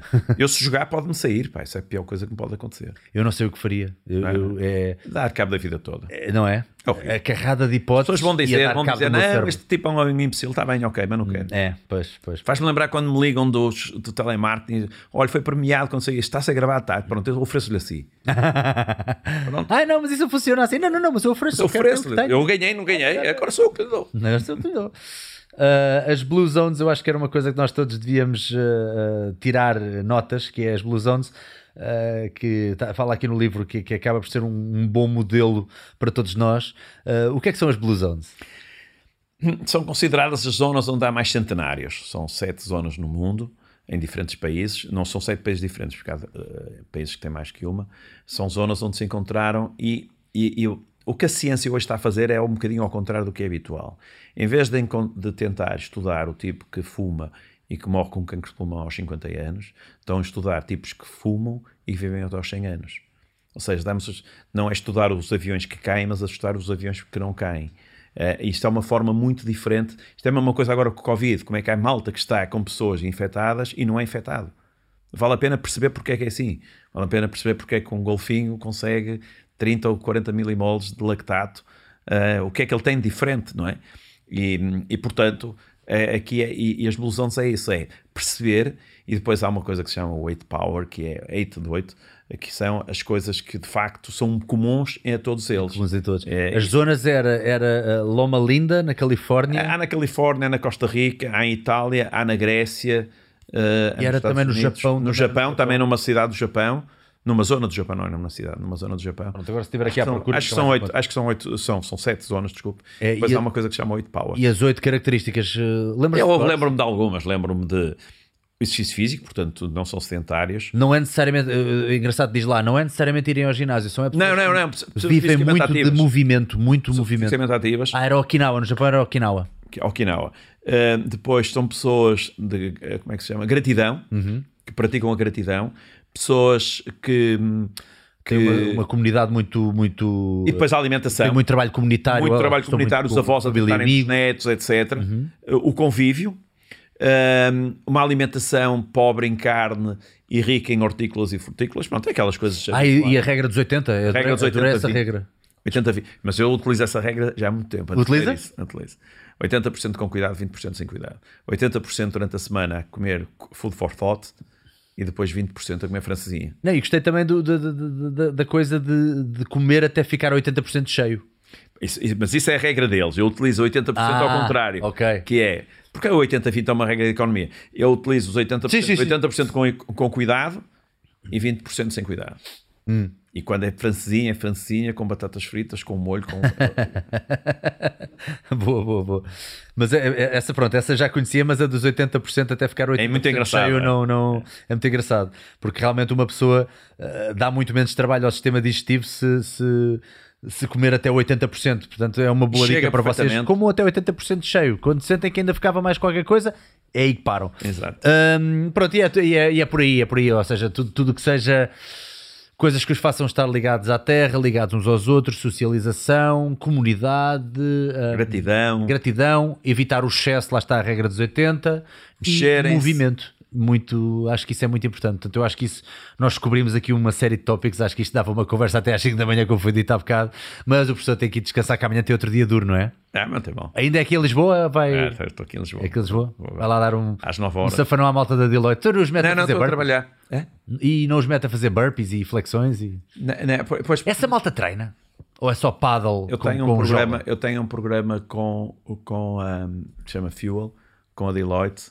Uh, um dia venho cá outra vez explicar. Qual é que é, qual é, que é o programa? De- de- É um programa, assim, é um programa que nós é um programa de melhoria da performance, um, mas baseado em três grandes pilares, que é uma que se chama body, sobre o corpo propriamente dito, sobre os hábitos e sobre o comportamento.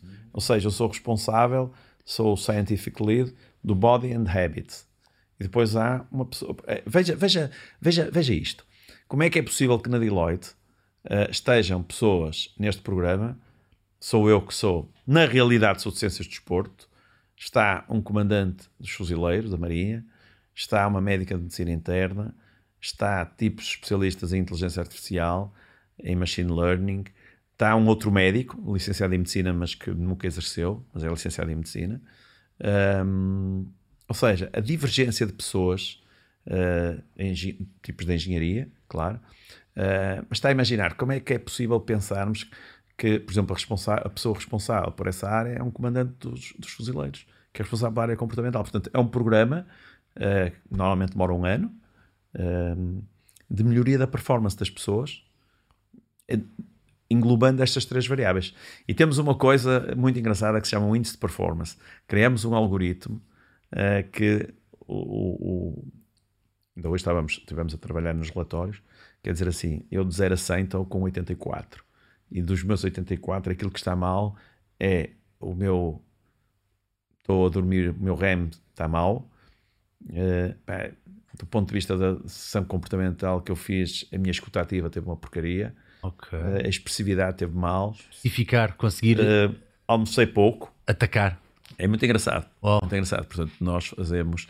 Quem quiser trabalhar consigo, o que é que tem que fazer? Se alguma empresa que estiver a ouvir, algum líder de uma empresa que quiser trabalhar consigo, ainda há, ainda, Oh, ainda há oh, disponibilidade? Ó Bruno, ó Bruno, uh, não, não é não. Tá não, muito- não é não, não é não. É sim, claro, mas o que é que quer dizer? Chega-me. Chega-me. Tá, neste chega momento está com o prato muito cheio, né? Chega. Mais do que chega. 80%. Ah, mas vou fazendo as minhas coisas e aceito, não é? E Aceito Claro, coisas, claro. Mas, mas quer dizer, não, eu decidi este ano começar a abrandar um bocadinho. Hum, ok. Uh, tenho muito, muito, muito trabalho. Depois Claro, estas tem coisas dos pilotos, senão- coisas têm, é, há muita coisa para fazer, muito gira.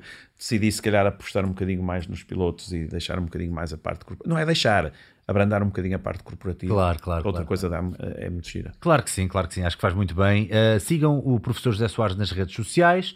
Uh, não sei se há assim alguma mensagem que queira deixar às pessoas, alguma coisa para terminarmos, mas da minha Pá, parte, por agora estou, estou Olha, muito eu- satisfeito. Ó ó, ó, Bruno, eu adorei estar aqui. Ah, nunca pensei que ia falar sobre coisas da minha vida pessoal, porque nunca, rarissimamente falo sobre isso, a não ser com os meus amigos.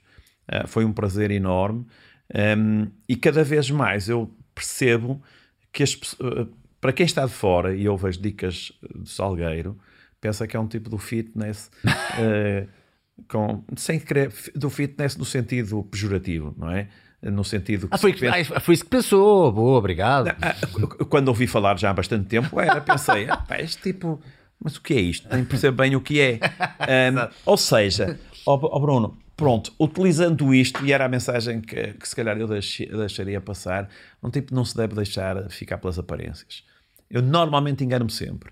Eu faço sempre juízos uh, por causa que nós somos previsivelmente irracionais. Ora bem. Uh, a irracionalidade, como poupa energia, o que é que é fácil? Um tipo que manda umas dicas, faz uns saltos, diz faz uns, uns burpees, ah, este tipo só tem, só tem músculo na, só tem músculos. Uh, depois Obrigado aparece uma pessoa, e depois aparece uma pessoa interessantíssima. Tivemos aqui uma conversa que conseguiu falar, que conseguiu pôr falar de coisas e portanto as aparências iludem, de facto. muito obrigado. Eu é que agradeço, foi um gosto enorme. Palavra de honra, foi mesmo agradável. Professor, olha, fico muito contente, é desejo-lhe um bom descanso, acho que é muito, muito importante, com uma fase REM bem, bem acentuada. Uh, e o livro é Start Stop, está em todas as livrarias, Fnacs, Bertrands, uh, barata, sei lá, posso estar aqui a dizer 10 mil livrarias, que pronto, como, estamos, como não estamos na TV, estamos num podcast, estamos na internet, eu posso sempre dizer tudo à vontade e isso, isso dá-me bastante prazer, porque tudo o que é entrevistas e coisinhas rápidas de televisão cada vez mais são é frustrantes. Até os debates presidenci uh, presidenciais, é, até os debates políticos que eu tenho visto alguns agora Ai, tenho que parar, tenho que parar. Eh, quando estávamos finalmente a entrar nas ervas daninhas, tenho que parar. E depois de repente é tipo, pronto, assim os mais ágeis é que conseguem claro. e os outros ficam ali um bocadinho. É, claro. É, é, é. Mas pronto, uh, eu gosto deste, deste formato de longa duração, que assim as pessoas uh, nunca fica nada por esclarecer ou nunca fica nada maldito. Podemos voltar atrás, podemos enganar-nos as vezes que quisermos. É assim mesmo. E cheio de rascunhos aqui com as ideias todas que eu tinha. Portanto, acho que conseguimos cobrir uma série de tópicos. Uh, meninos e meninas, muito obrigado pela vossa presença. Já sabem, podem treinar comigo live às segundas, quartas e sextas. Basta irem a dicasdosalgueiro.pt, inscrevam-se por 30 euros por mês. Vocês podem treinar uma hora comigo live ter acesso a mim e às perguntas que vocês quiserem fazer antes e depois do treino. Já temos convívio, já fizemos um jantar de Natal, as coisas têm, têm funcionado muito bem uh, comigo e com os meus alunos online, até alguns já cá vieram para treinar também. Uh, portanto, estou muito satisfeito e uh, entusiasmado com 2022, que eu acho que até uma coisa que eu e o Pissarra andamos a falar é começar a ter professores outros professores, outras modalidades, quase como se fosse um ginásio mais completo online uh, e, quiçá, até fazer alguns workshops presenciais, uh, em parceria com ginásios um bocadinho maiores, que assim conseguimos também trazer mais pessoas e, e, crescer aqui a nossa comunidade, que é para aprendermos mais, não só no âmbito físico, lá está, mas também no âmbito psicológico, mindset, etc. Uh, como andamos a brincar muito com estas questões também de meditação e de, uh, não vou dizer mindfulness, mas muitas estratégias muito viradas para esse, para esse tipo de mindset. Acho que será importante uh, e estamos entusiasmados com 2022 a ver se é um bocadinho melhor do que o ano passado, que o ano passado uh, inquinou-nos tanto em algumas uh, questões de, de, de, doses presenciais, mas a verdade é que o ser humano continua a ser um, um, um ser social uh, e sociável e temos que, se calhar, às vezes pôr um bocadinho o telemóvel de parte, e por mim eu falo também, e estarmos um pouco mais juntos. Portanto, se isso acontecer agora em 2022, podemos ter a certeza que é um ano bem melhor do que o ano passado. Acima de tudo, não vivermos com medo porque, como me disse um mestre de artes marciais há pouco tempo que eu fiquei com aquilo na cabeça, tudo o que vale a pena obter na vida está do outro lado do medo. Pensei nisso. Ele disse em inglês, funcionava melhor. Everything you want in life is in the other side of fear. Eu fiquei tipo, yeah, boa. Da próxima vez que eu tiver a ter um ataque de ansiedade, vou-me lembrar desta, que isto vai ajudar. Tipo, aguenta mais um bocadinho, que tudo o que vier a seguir é melhor. Parece, parece, uma boa estratégia. Isso mesmo, isso mesmo. Epá, isso mesmo. Pareceu muito bem. Quando eu ouvi aquilo, fiquei tipo, é por isso que ele é mestre e eu não. Malta, grande abraço, fiquem bem. Façam like no vídeo antes de coisa e tal e fiquem bem. Um abraço.